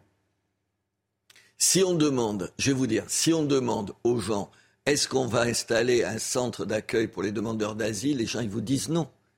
Euh, vous savez, là, je, à Béziers, je mets un, un vous savez, les, les, les CRA, les euh, centres de rétention administrative. administrative.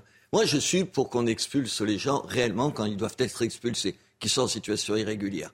Donc, vous faites. Vous, pour ça, il faut mettre des centres de ce type-là. Euh, quand il y a un centre comme ça, euh, 40% des gens sont finalement expulsés, alors qu'en France, ça doit être à peu près 7 ou 8% de gens. Mais si vous demandez aux gens, est-ce que vous êtes pour ça? Mais ils vont vous dire non, y compris les gens qui pensent la même chose que moi sur l'immigration illégale. Euh, les prisons, il y a tout un tas de maires. Moi, je suis pour qu'il y ait plus de prisons en, en France. Le problème en France, c'est qu'il n'y a pas de prison. Vous vous rappelez, euh, Macron, il a promis 15 000 places, mmh. il les a jamais faites au premier mandat, et vous verrez qu'il les fera même pas au, à son deuxième mandat. Mais en même temps, si tu demandes à la population, y compris moi, je connais plein de maires qui disent ah non, je veux pas de prison. Enfin, tu peux pas à la fois dire il faut lutter contre la délinquance et pas donner ton accord pour construire des prisons. C'est ça la démagogie. La démagogie, c'est ça. C'est ne pas accepter de faire des choix impopulaires le problème du maire, c'est qu'il est tellement près des gens. C'est que, euh, vous savez, euh, si, si tu es ministre, à part oui, en ce moment, c'est un problème avec les casseroles. Oui, mais je veux dire, tu vis un peu loin des gens. Si tu es maire, quand ta population est pas d'accord sur un certain nombre de choses, elle te le fait savoir. Et toute la journée, donc c'est compliqué. Et en même temps, la politique, la politique sérieuse, c'est de temps en temps dire non, même aux gens qui t'aiment, les gens qui t'ont élu, leur dire non, vous vous trompez. Moi, je me rappelle sur la Covid, quand j'ai dit que j'étais d'accord avec, avec M. Macron sur, sur, sur, sur, la vaccination, mais tout un tas de gens qui votent pour moi ont été scandalisés. Mais et en même temps, c'est, ton boulot, c'est ton. Un maire, c'est vraiment pas facile, honnêtement. Continuons à parler de la violence. Le petit-neveu de Brigitte Macron a été agressé à Amiens devant sa chocolaterie. Euh, trois des prévenus ont été interpellés et placés en détention provisoire euh, en attendant leur procès, le, le, 5 juin prochain. Là, la justice a fait preuve de célérité, c'est l'aspect judiciaire, on va en parler dans un instant. Mais il y a cette violence qui touche les familles, cette fois, éloignées des élus. Mais vous vous rendez compte? Parce qu'à la limite, les mecs euh, me reprocheraient quelque chose, reprochent quelque chose à un maire, ils lui reprochent quelque chose qu'il a fait. Là, tu lui reproches ce qu'il est c'est-à-dire un lien de parenté. C'est une folie. Mais pour rebondir sur ce qu'on disait tout à l'heure, ce qu'aussi, alors on vous dit il y a une unanimité pour dénoncer ça, mais c'est pas vrai qu'il y a une unanimité. Vous a... Attendez, vous avez vu Ah oui, alors a priori, bien sûr, personne va dire ouais, ils ont bien fait de faire ça. Alors chacun commence. La France insoumise, en l'occurrence, et, et, un certain nombre de ses députés, euh, qu'est-ce qu'ils disent? Ils disent oui, c'est effroyable, c'est inadmissible, mais, mais et voilà commence. Mais au fond, euh, M. Macron, c'est lui qui est responsable de ce climat de violence. Alors si ça arrive, au fond, euh, il serait un petit peu responsable. C'est-à-dire euh, les espèces de salopards qui s'en sont pris à, à, à, ce monsieur, ils auraient une espèce d'excuse. Au fond, on peut comprendre. Mais vous savez, quand vous dites à l'Assemblée que c'est un assassin un monstre, un bourreau. Mais attendez, si vous êtes, madame, un assassin, un monstre, un bourreau, si au fond je vous, je vous fous une claque, on dira, oh, il, il, face à cette dame. C'est une façon il, de légitimer la mais bien sûr, mais attendez, bien sûr qu'il légitime. Bien sûr, dans un cas, quand c'est un cas comme ça, c'est-à-dire qu'ils peuvent quand même taper sur Macron, ils se privent pas du plaisir. Et le pire dans cette histoire-là, c'est M. Mélenchon. Mm. M. Mélenchon qui dit, j'ai été sommé de, mmh. Je dis sommé, c'est mmh. pas moi qui choisis le mot, c'est son mot, madame. Il dit j'ai été sommé. De me prononcer sur l'agression à Amiens contre le chocolatier trogneux. La formulation vous choque Mais enfin, attendez. Vous le connaissez, vous avez dû l'interviewer et tout. C'est euh, Jean-Luc Mélenchon, il sait ce que ça veut dire un mot. Le chocolatier de ça. Ça, ré, ce, ça, respire le mépris de classe. Pardon, c'est exactement mmh. ça. Et quand ça sommé, sommé, ça veut dire quoi? Ça veut dire, si on lui avait pas posé la question, il aurait rien dit. Je vous rappelle que sur Salman Rushdie, vous savez, qui avait été mmh. agressé, il n'a pas dû être sommé ce jour-là parce qu'il n'a jamais rien dit. Honnêtement, je suis sidéré. Au fond, qu'est-ce que c'est? C'est une espèce de, c'est une folie à la Trump à gauche. C'est le Trump de gauche. C'est-à-dire, il pense que plus il provoque, plus il dit des énormités, plus il se met dans un camp en dehors de, en gros, du, bientôt du jeu démocratique pour quelqu'un qui a fait toute sa carrière dans ce domaine-là et qui sûr. a profité de la République toute sa vie. Euh, soyons, soyons clairs. Il se met en dehors de ça, il pense que quoi, que ça va lui attirer des sympathies. Oh, et puis, vous savez, il y a, il y a du pour tout un tas de, de, de cette gauche-là, il y, a, il y a du calcul électoral. On se dit que dans les quartiers, dans les cités, ce discours comme ça, il, il est payant électoralement. Honnêtement, c'est un peu minable. C'est un, peu, discours un contre peu- la République. Contre la République. Enfin, attendez, vous. pouvez- Anti-républicain. C'est anti-républicain. Pour quelqu'un, enfin, qui, qui ne cesse de parler de la République, le mot républicain, c'est un qualificatif qu'il emploie à tour de bras, il devrait s'interroger. Moi, je pense que ça le disqualifie. Ça le disqualifie. Euh, Emmanuel Macron euh, n'en a pas fini encore avec la séquence de la réforme des retraites. On le voit, sa famille est agressée. Il y a une journée de manifestation le 6 juin. Le dialogue a beaucoup de mal à reprendre avec les syndicats. Elisabeth Borne les a reçus hier. Il y a une proposition de loi euh, du groupe euh, Lyot euh, qui devrait peut-être être euh, euh, discutée le 8 juin prochain pour abroger cette réforme des retraites. Euh, visiblement, le pouvoir y est opposé pour, euh, euh, voilà, pour des termes d'irrecevabilité financière. Qu'est-ce que vous en pensez? Il faut que les députés puissent voter sur cette proposition de loi qui abrogerait, enfin, qui viserait à abroger la réforme des retraites ou pas? Moi, Ou est-ce que maintenant, il faut arrêter? Non, moi, je suis. Un, un, première question. Oui, il faut voter, bien sûr. Et je pense que c'était une erreur, le 49.3, qu'il fallait utiliser.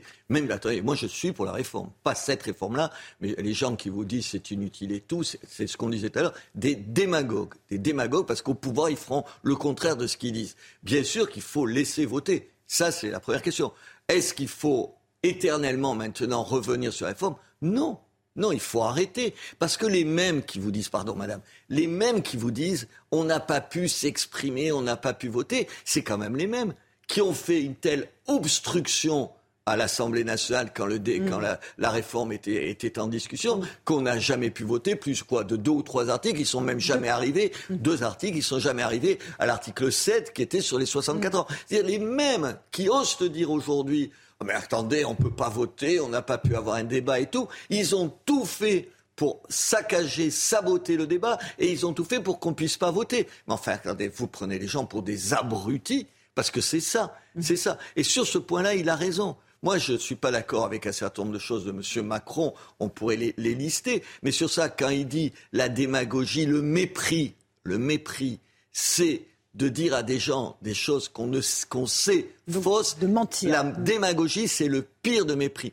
Les gens, s'il y a un tel doute sur les politiques, s'il y a autant de gens qui se font agresser, s'il y a une telle agressivité générale par rapport aux politiques, si on, on les somme de donner des réponses tout de suite, c'est parce qu'il y a un certain nombre de gens qui, pendant des années, ont fait des promesses et que quand ils arrivaient au pouvoir, ils faisaient le contraire. Et même, attendez, même aujourd'hui, la droite qui est pas au pouvoir, elle a tellement fait de promesses avant et quand elle était arrivée, même M. Sarkozy, enfin, attendez, il a fait le quart de ce qu'il a dit, M. Sarkozy. Mm. Bien sûr que non, bien sûr que non. Et les gens, ils ont un peu de mémoire, ils ont un peu de mémoire. Mais quand les partis politiques ne sont pas au pouvoir, ils promettent beaucoup de choses. C'est le cas aujourd'hui, euh, on en a parlé de la France Insoumise, c'est le cas aussi au Rassemblement National. Mais absolument. Pourront-ils tenir toutes ces Mais promesses c'est- mais le- le- Les uns et les autres? Mais le problème de cette France, c'est ces partis politiques. Alors tout de suite, ça, ça, ça fait, on, menace la démocratie. Non, je pense qu'aujourd'hui, les partis politiques, pour un certain nombre, ils sont à bout de souffle, et pour, pour les autres, ils sont dans des logiques partisanes où, au fond, les prises de position des uns et des autres sur toutes les questions qu'on a abordées, elles sont jamais guidées par l'intérêt de ce pays, elles sont guidées par leur propre intérêt. C'est-à-dire aujourd'hui, tu te dis est-ce que mon électorat il va comprendre ça? Est-ce que pour le prochain sondage ce sera positif? Est-ce que aujourd'hui pour les européennes combien on va avoir de gens élus? Enfin ça c'est pas un calcul qu'on peut faire comme ça. Ça discrédite toute la parole politique, toute la parole politique. Et ça nourrit l'abstention. Et, ça- donc le rejet des Mais pourquoi, pourquoi vous voulez aller voter si vous vous dites les gens pour qui je vote demain ils feront ils feront pas ce qu'ils ont dit? Vous croyez sérieusement que quelqu'un va revenir à la retraite à 60 ans une fois au pouvoir Mais les mêmes les mêmes vous diront ah tu le sais, d'abord, ils le font dans les villes et tout, quand ils gagnent les élections. Ils vont vous dire. Ah, oui, du Rassemblement ah, national. Voilà. que- ah, écoutez, on a vu les comptes. C'est vrai que là, ça va être difficile. C'est la faute des autres. Ils n'avaient pas gérer comme ça, mais non, on va pas. Et ça, c'est insupportable. C'est juste insupportable. Robert Ménard, le maire de Béziers, était notre invité. Merci beaucoup d'être venu ce matin dans la matinale de CNews. À vous, Romain Desarmes, pour la suite de l'actualité. CNews, il est 8h30. Merci d'être avec nous. Merci d'avoir choisi CNews pour démarrer cette journée de jeudi, jeudi de l'Ascension. Férié pour la plupart d'entre vous, bienvenue. Si vous nous rejoignez, bon courage si vous partez euh, travailler. Merci à vous Laurence Ferrari et à votre invité ce matin, Robert Ménard, le, maire de, de Béziers. Allez, euh, ce sujet, tiens, qui vous fait bondir à chaque fois qu'on en parle. On ne compte plus en France les entreprises qui n'arrivent pas à embaucher alors qu'il y a 3 millions de, chômeurs dans le pays. Il y a un vrai problème d'incitation au travail en France, vous allez voir, avec des aides sociales qui ne poussent pas toujours à, prendre un emploi. On est allé dans une fonderie d'Anceny, en Loire-Atlantique, qui emploie 250 salariés, Chana. Hein. Oui, et qui a plusieurs dizaines de postes en CDI non pourvus. Voyez ce reportage signé euh, Michael Chailloux. Il existe encore trois fonderies comme celle-ci en France. Poids moyen des pièces, 8 tonnes 5 en fonte 100% recyclable. Aujourd'hui, 40 postes sont non pourvus dans l'entreprise avec des conséquences très concrètes. Cette machine coûte 1 500 000 euros. Elle est dotée des derniers équipements, euh, dernières commandes numériques et on trouve personne pour aller dessus. À l'heure d'aujourd'hui, en situation normale, on a un tiers du parc machine qui est inoccupé, qui ne travaille pas. Il faudrait 10 opérateurs sur machine à commande numérique. Il n'y en a que 6. Intérim, recherche à l'étranger, rien n'y fait.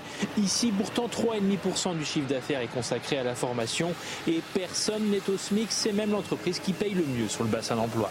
Ici, on est bien payé. Et on a plein d'avantages aussi, 13e mois, euh, intéressement. Euh. Depuis 2015, la fonderie Bouillet a investi 4 millions d'euros dans ses machines à commande numérique pour répondre aux demandes du marché.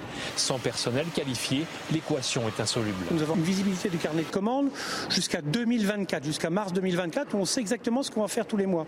Et à l'heure d'aujourd'hui, malheureusement, dès le mois de septembre 2023, on ne va pas pouvoir répondre aux attentes de nos clients. Bouillet, entreprise du patrimoine industriel français, est aujourd'hui en déséquilibre faute de personnel. Le risque, c'est de voir partir les clients vers d'autres fonderies hors de France, principalement en Chine. Voilà, une machine qui coûte un million d'euros, euh, mais on trouve personne pour la, pour la faire fonctionner. C'est pas la question des salaires. On a entendu ce, salarié qui disait qu'il était bien traité, qu'il avait un 13e mois. Euh, c'est une question d'incitation. C'est le sujet euh, numéro un du moment. Une fonderie qui cherche de la main-d'œuvre désespérément, mais c'est vrai dans, toutes les entreprises. Les trois hommes suspectés d'avoir agressé le petit-neveu de Brigitte Macron ont passé la nuit en détention provisoire. Ils devaient passer en comparution immédiate hier à Amiens, mais leur procès a été reporté. Hein. Oui, pour leur procès pour violence en réunion a été renvoyé au 5 juin prochain. En attendant, ils resteront en prison et sur les huit gardés à vue, quatre ont été relâchés. Je vous propose d'écouter le récit de deux d'entre eux. C'est un de mes collègues qui est encore en garde à vue. Et en fait, euh, Jean-Baptiste Trogneux est sorti et a plaqué carrément mon collègue euh, à terre. Et lui, pour se défendre, ben, il lui a mis quelques coups. J'ai demandé euh, des preuves, des caméras, tout ça. Il ne veut pas nous donner. Alors pour moi, il n'y a rien. Côte cassé et nez cassé, pour moi, désolé, il est resté debout tout toute la nuit. Pour moi, il n'y a pas cassé. À un moment, il y a un côte cassé, il est resté allongé toute la nuit. Hein excusez-moi de dire ça, et en plus, il ne peut pas marcher. Pour moi. Huit personnes interpellées après l'agression d'un couple à Nice. Ça s'est passé dimanche dernier, boulevard Gorbella. Les deux victimes ont été agressées et insultées par deux adolescents, insultes racistes. Elles ont été traitées de sales blancs ou encore de sales français. Leurs agresseurs sont revenus dans un second temps avec des, avec des renforts. Récit signé Aminata Dem et Marine Sabourin. Tout commence par un simple échange de regards. Le jeune couple en pleine promenade reçoit des insultes à caractère raciste par deux adolescents. Sale français de merde, sale blanc. Le couple est ensuite agressé physiquement. Mais les échanges de coups tournent vite à l'avantage de la victime qui pratique un sport de combat. Les deux individus s'aperçoivent alors qu'ils ne font pas le poids face au jeune homme et décident d'aller chercher du renfort, passant de 2 à 10 adolescents prêts à en découdre. Rouée de coups au sol, la victime est arrêtée pour 7 jours. Sa compagne dispose de 3 jours d'interruption de travail. Mardi, 8 suspects ont été déférés au parquet. Quatre majeurs, dont trois en récidive, ont été jugés en comparution immédiate et relaxés faute de preuves d'identification sur les caméras de surveillance. Les quatre autres mineurs ont d'ores et déjà admis avoir donné des coups et ne devraient pas échapper à la justice. Cette information de la nuit, l'Ukraine a annoncé cette nuit de nombreuses attaques sur l'ensemble du pays. Général Clermont, Bruno Clermont, les, premières images nous, parviennent. Général Bruno Clermont, en direct avec nous, que se passe-t-il? Écoutez, en tout cas, il s'agirait de ce que la municipalité de Kiev appelle une attaque sans précédent, en puissance, en intensité et en variété sur la ville de Kiev, avec euh, différents missiles de croisière, missiles ballistiques et drones. Une attaque qui s'est également propagée dans d'autres villes du pays, comme Odessa, comme des villes du centre et de l'ouest. Euh, écoutez, cela fait plusieurs jours que, les Russes ont repris une offensive de bombardement aérien, longue distance, en intensité importante, avec sans doute moins de moyens que ce qu'ils faisaient euh, au début de la guerre, mais qui reste toujours euh, avec la volonté de frapper les lignes arrières de l'Ukraine, dans le contexte évidemment de la contre-offensive qui se prépare. C'est pour ça aussi qu'il est important que les Occidentaux continuent à fournir de la défense antiaérienne aux Ukrainiens, qui lui permet d'intercepter une partie de ces missiles. Et puis enfin, peut-être dernier point qui n'est pas très rassurant, c'est qu'aujourd'hui, euh, à l'occasion de ces frappes, il y avait la présence de l'envoyé spécial du président euh, de Chine, Xi Jinping, qui est à Kiev en ce moment pour essayer de trouver un règlement politique. Et tout ça n'augure pas vraiment de règlement politique dans les semaines qui viennent. Merci beaucoup, mon général. Général Bruno Clermont en direct avec nous. En Belgique, des individus ont menacé euh, des participants à une action anti-homophobie en hurlant Allah Akbar. Regardez, c'est assez impressionnant. Ça se passe dans un collège, le collège Atlas, dans la ville de Genk. Déjà, c'était jeudi dernier. Regardez ce qui s'est passé.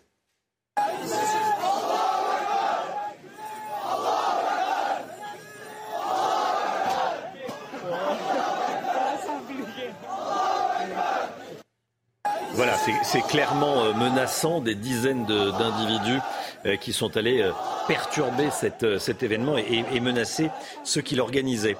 Claude Moniquet, on l'a interrogé, Claude Moniquet, consultant CNews et spécialiste de, ces questions de, questions de renseignement, questions d'islamisme. Pour lui, une partie de la jeunesse musulmane, notamment en Belgique, est influencée par certains prédicateurs. Écoutez. Dans un, segment de la jeunesse musulmane, il y a, entre autres, sous l'influence des frères musulmans et d'autres organisations ou de certains prédicateurs, il y a un retour à une sorte d'ordre moral extrêmement pesant et coercitif qui fait que les comportements qui sont décrits par ces gens comme étant déviants, comme euh, l'homosexualité. Quand je dis déviant, bien sûr, ce sont leurs termes que j'utilise, pas, les miens. Euh, cette propagande a, un écho dans la jeunesse. En Belgique comme en France, on sait très bien que dans certains établissements scolaires, il est extrêmement difficile d'aborder certains sujets, que ce soit les questions liées à l'histoire, hein, la Shoah ou, la création de l'État d'Israël, ou que ce soit des thématiques de société comme les droits des femmes, euh, l'homophobie et, et ce genre de choses. Ça n'est malheureusement pas une surprise. C'est quelque chose qui n'est pas généralisé, mais c'est malheureusement une chose à laquelle euh, on commence à s'habituer. La hausse des prix de l'énergie menace beaucoup de restaurants et notamment les grands restaurants qui ne sont pas épargnés. Certains ont vu leurs factures multipliées par 5 cet hiver. Hein. Oui, c'est le cas d'Alain Mousset, patron du restaurant euh, chez Françoise à Paris. Alors pour alerter sur sa situation, il a décidé euh, d'afficher sa facture d'électricité à l'entrée de son établissement. Vous voyez ce reportage de Léo Marcheguet et Augustin Donadieu. Pas de menu sucré à l'entrée de ce restaurant parisien, mais une facture d'électricité plutôt salée. C'est une façon de manifester mon mécontentement. Vous savez, à un moment donné, si je dois mettre un euro ou deux euros de plus sur le menu, je veux que mes clients sachent que ça ne va pas dans ma poche. Car aujourd'hui, la survie de ce grand restaurant est compromise. Sa facture est passée de 6 228 euros à plus de 27 000 euros sur la même période, plus 334,6 ça a été que mes contrats sont terminés au moment du pic énergétique et je ne pouvais pas rester sans contrat, donc j'ai re-signé, quel que soit l'opérateur avec lequel vous signez à l'époque, vous étiez obligé de payer le prix du marché. Hein. Avec son ancien contrat, l'énergie représentait 1,5% de son chiffre d'affaires. Dorénavant, elle en représente 6%, mais le compte n'y est pas, la marge de profit oscille entre 6 et 7%. Aujourd'hui, je suis enfermé dans un contrat pour 4 ans. Euh, NJ a refusé de renégocier. Euh, les pénalités, si je dois signer, sortir du contrat, sont exorbitantes, donc dissuasives de l'ordre de 300 ou 400 000 euros. Étant considéré comme grosse entreprise, chez Françoise ne peut pas bénéficier du bouclier tarifaire. En Ile-de-France, 85% des cafetiers et restaurants jugent que leur facture d'électricité met en péril leur établissement. Voilà, et le patron de ce restaurant a bien raison, parce que c'est un restaurant bien connu des, de la classe politique et, des journalistes, hein, Elodie Huchard. Oui, juste à côté de l'Assemblée nationale. Donc il y a toute la. il sait que ça va faire un peu de polémique et qu'il a un peu de publicité euh, pour bonne personne. Il y a des journalistes qui vont déjeuner tous mm. les jours et il y a des, hommes politiques, des députés qui mm. vont y déjeuner tous les jours. Donc il, fait bien de, communiquer comme ça. On en parle. Bon, euh, la SPA est parvenue à faire adopter 630 animaux. C'était une opération spéciale. Hein. Oui, la Société de protection des animaux a organisé euh, des portes ouvertes dans ses 63 refuges le week-end dernier. Alors au total, 252 chiens, 343 chats et 35 autres euh, animaux de compagnie ont trouvé un nouveau foyer.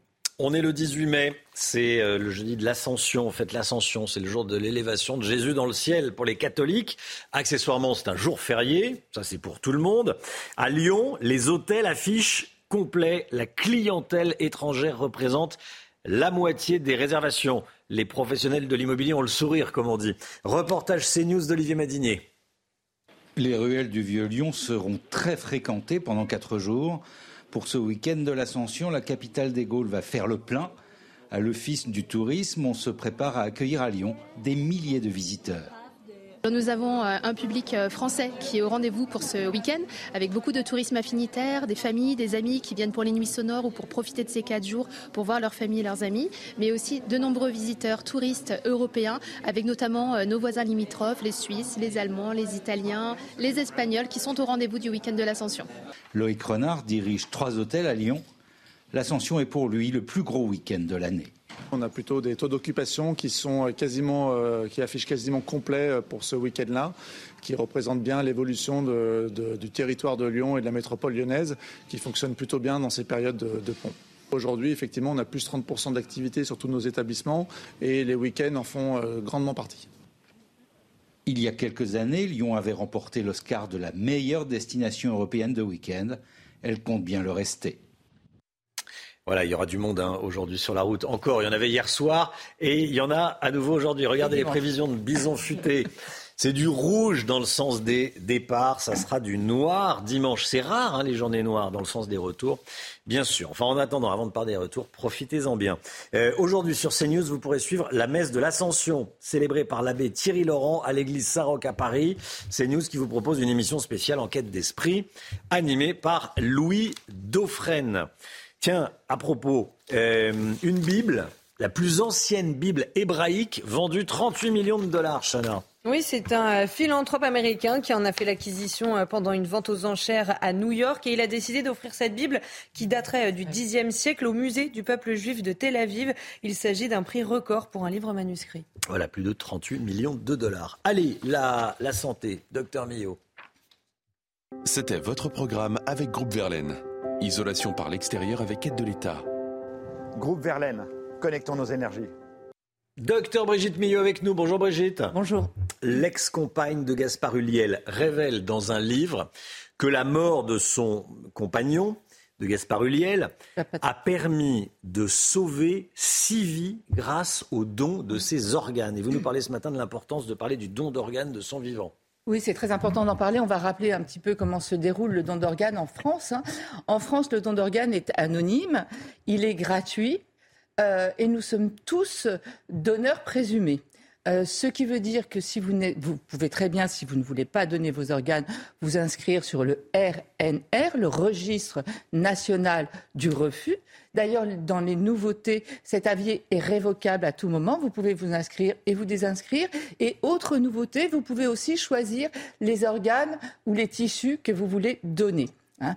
Euh, après, je le disais, c'est important d'en parler parce qu'en fait, dans la vraie vie, on pourrait se dire, bah, si on n'est pas sur le registre national de refus, on va être prélevé euh, en cas d'accident. En fait, pas du tout, du tout. Dans la vraie vie, ça ne se passe pas comme ça. Même si vous n'êtes pas inscrit au registre national du refus, l'équipe médicale va toujours demander à la famille.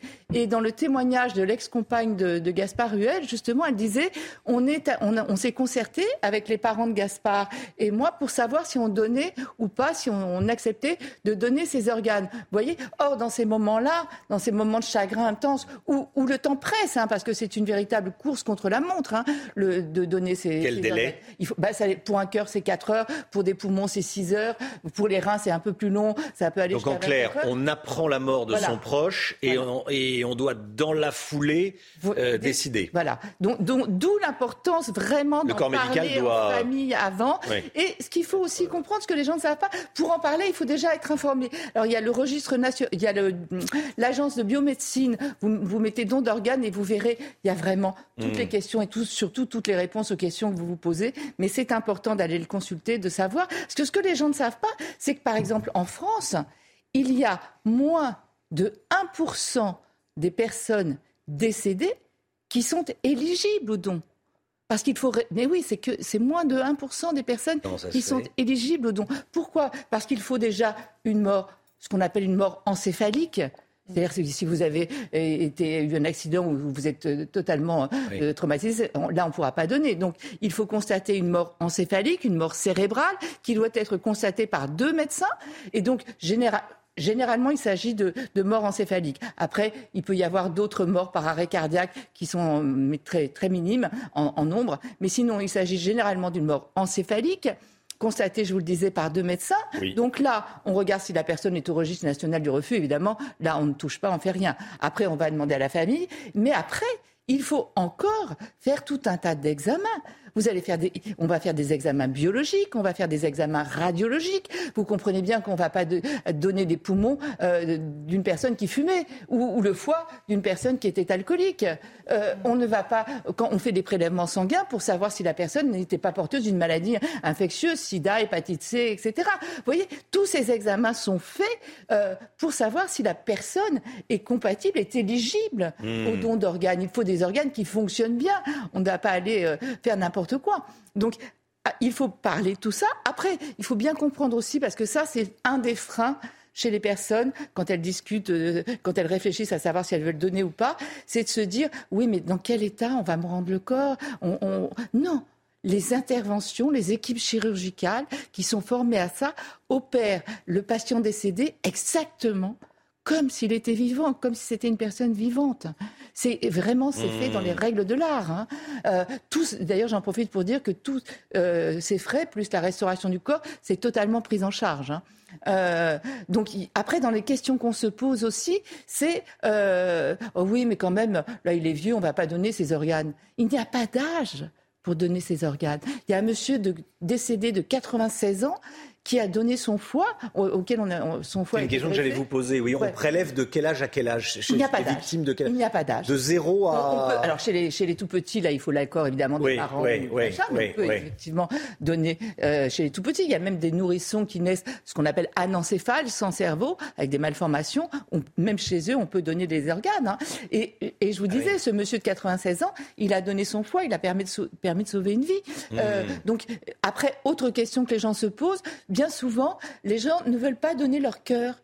C'est un côté symbolique, le cœur, ils veulent pas. Eh bien, on peut choisir. On peut dire, euh, je veux bien donner ça, mais pas mon cœur. Mmh. Euh, je, vous ai mis juste la liste des organes, qui peut, des organes et des tissus. Parce qu'en fait, on, ne le sait pas, mais on peut aussi donner des tissus. Il y a une, femme dont le mari était décédé. Elle a, elle a permis de, greffer 16 personnes. Parce qu'on a, euh, on a donné les os de son mari à des enfants qui ne pouvaient plus marcher, la peau pour les mmh. brûler, etc. Donc on le voit. Et puis, voilà, le don, pour moi, c'est le plus beau mot de la langue française, le don. Donc, n'hésitez pas, parlez-en tranquillement de votre vivant, c'est important, parce que si nous sommes tous donneurs présumés, nous sommes tous aussi receveurs présumés. On peut tous en avoir besoin. Bien sûr. Merci, docteur. Votre programme avec Groupe Verlaine. Installation photovoltaïque garantie 25 ans. Groupe Verlaine, connectons nos énergies. Merci d'avoir choisi CNews pour démarrer cette journée. Belle journée à vous. Jeudi de l'Ascension, vous, vous faites peut-être le pont, profitez-en bien. Nous, on se retrouve demain matin, dès 5h55, pour une nouvelle matinale avec Chana Lousteau, le docteur Brigitte Millot, avec Elodie Huchard, Karine Durand, avec également Lomit Guillot, bien sûr. Dans un instant, c'est l'heure des pros avec Pascal Pro et tous ses invités. Belle journée à vous sur CNews, cnews.fr pour le replay, bien sûr. Tout de suite, Pascal Pro dans l'heure des pros.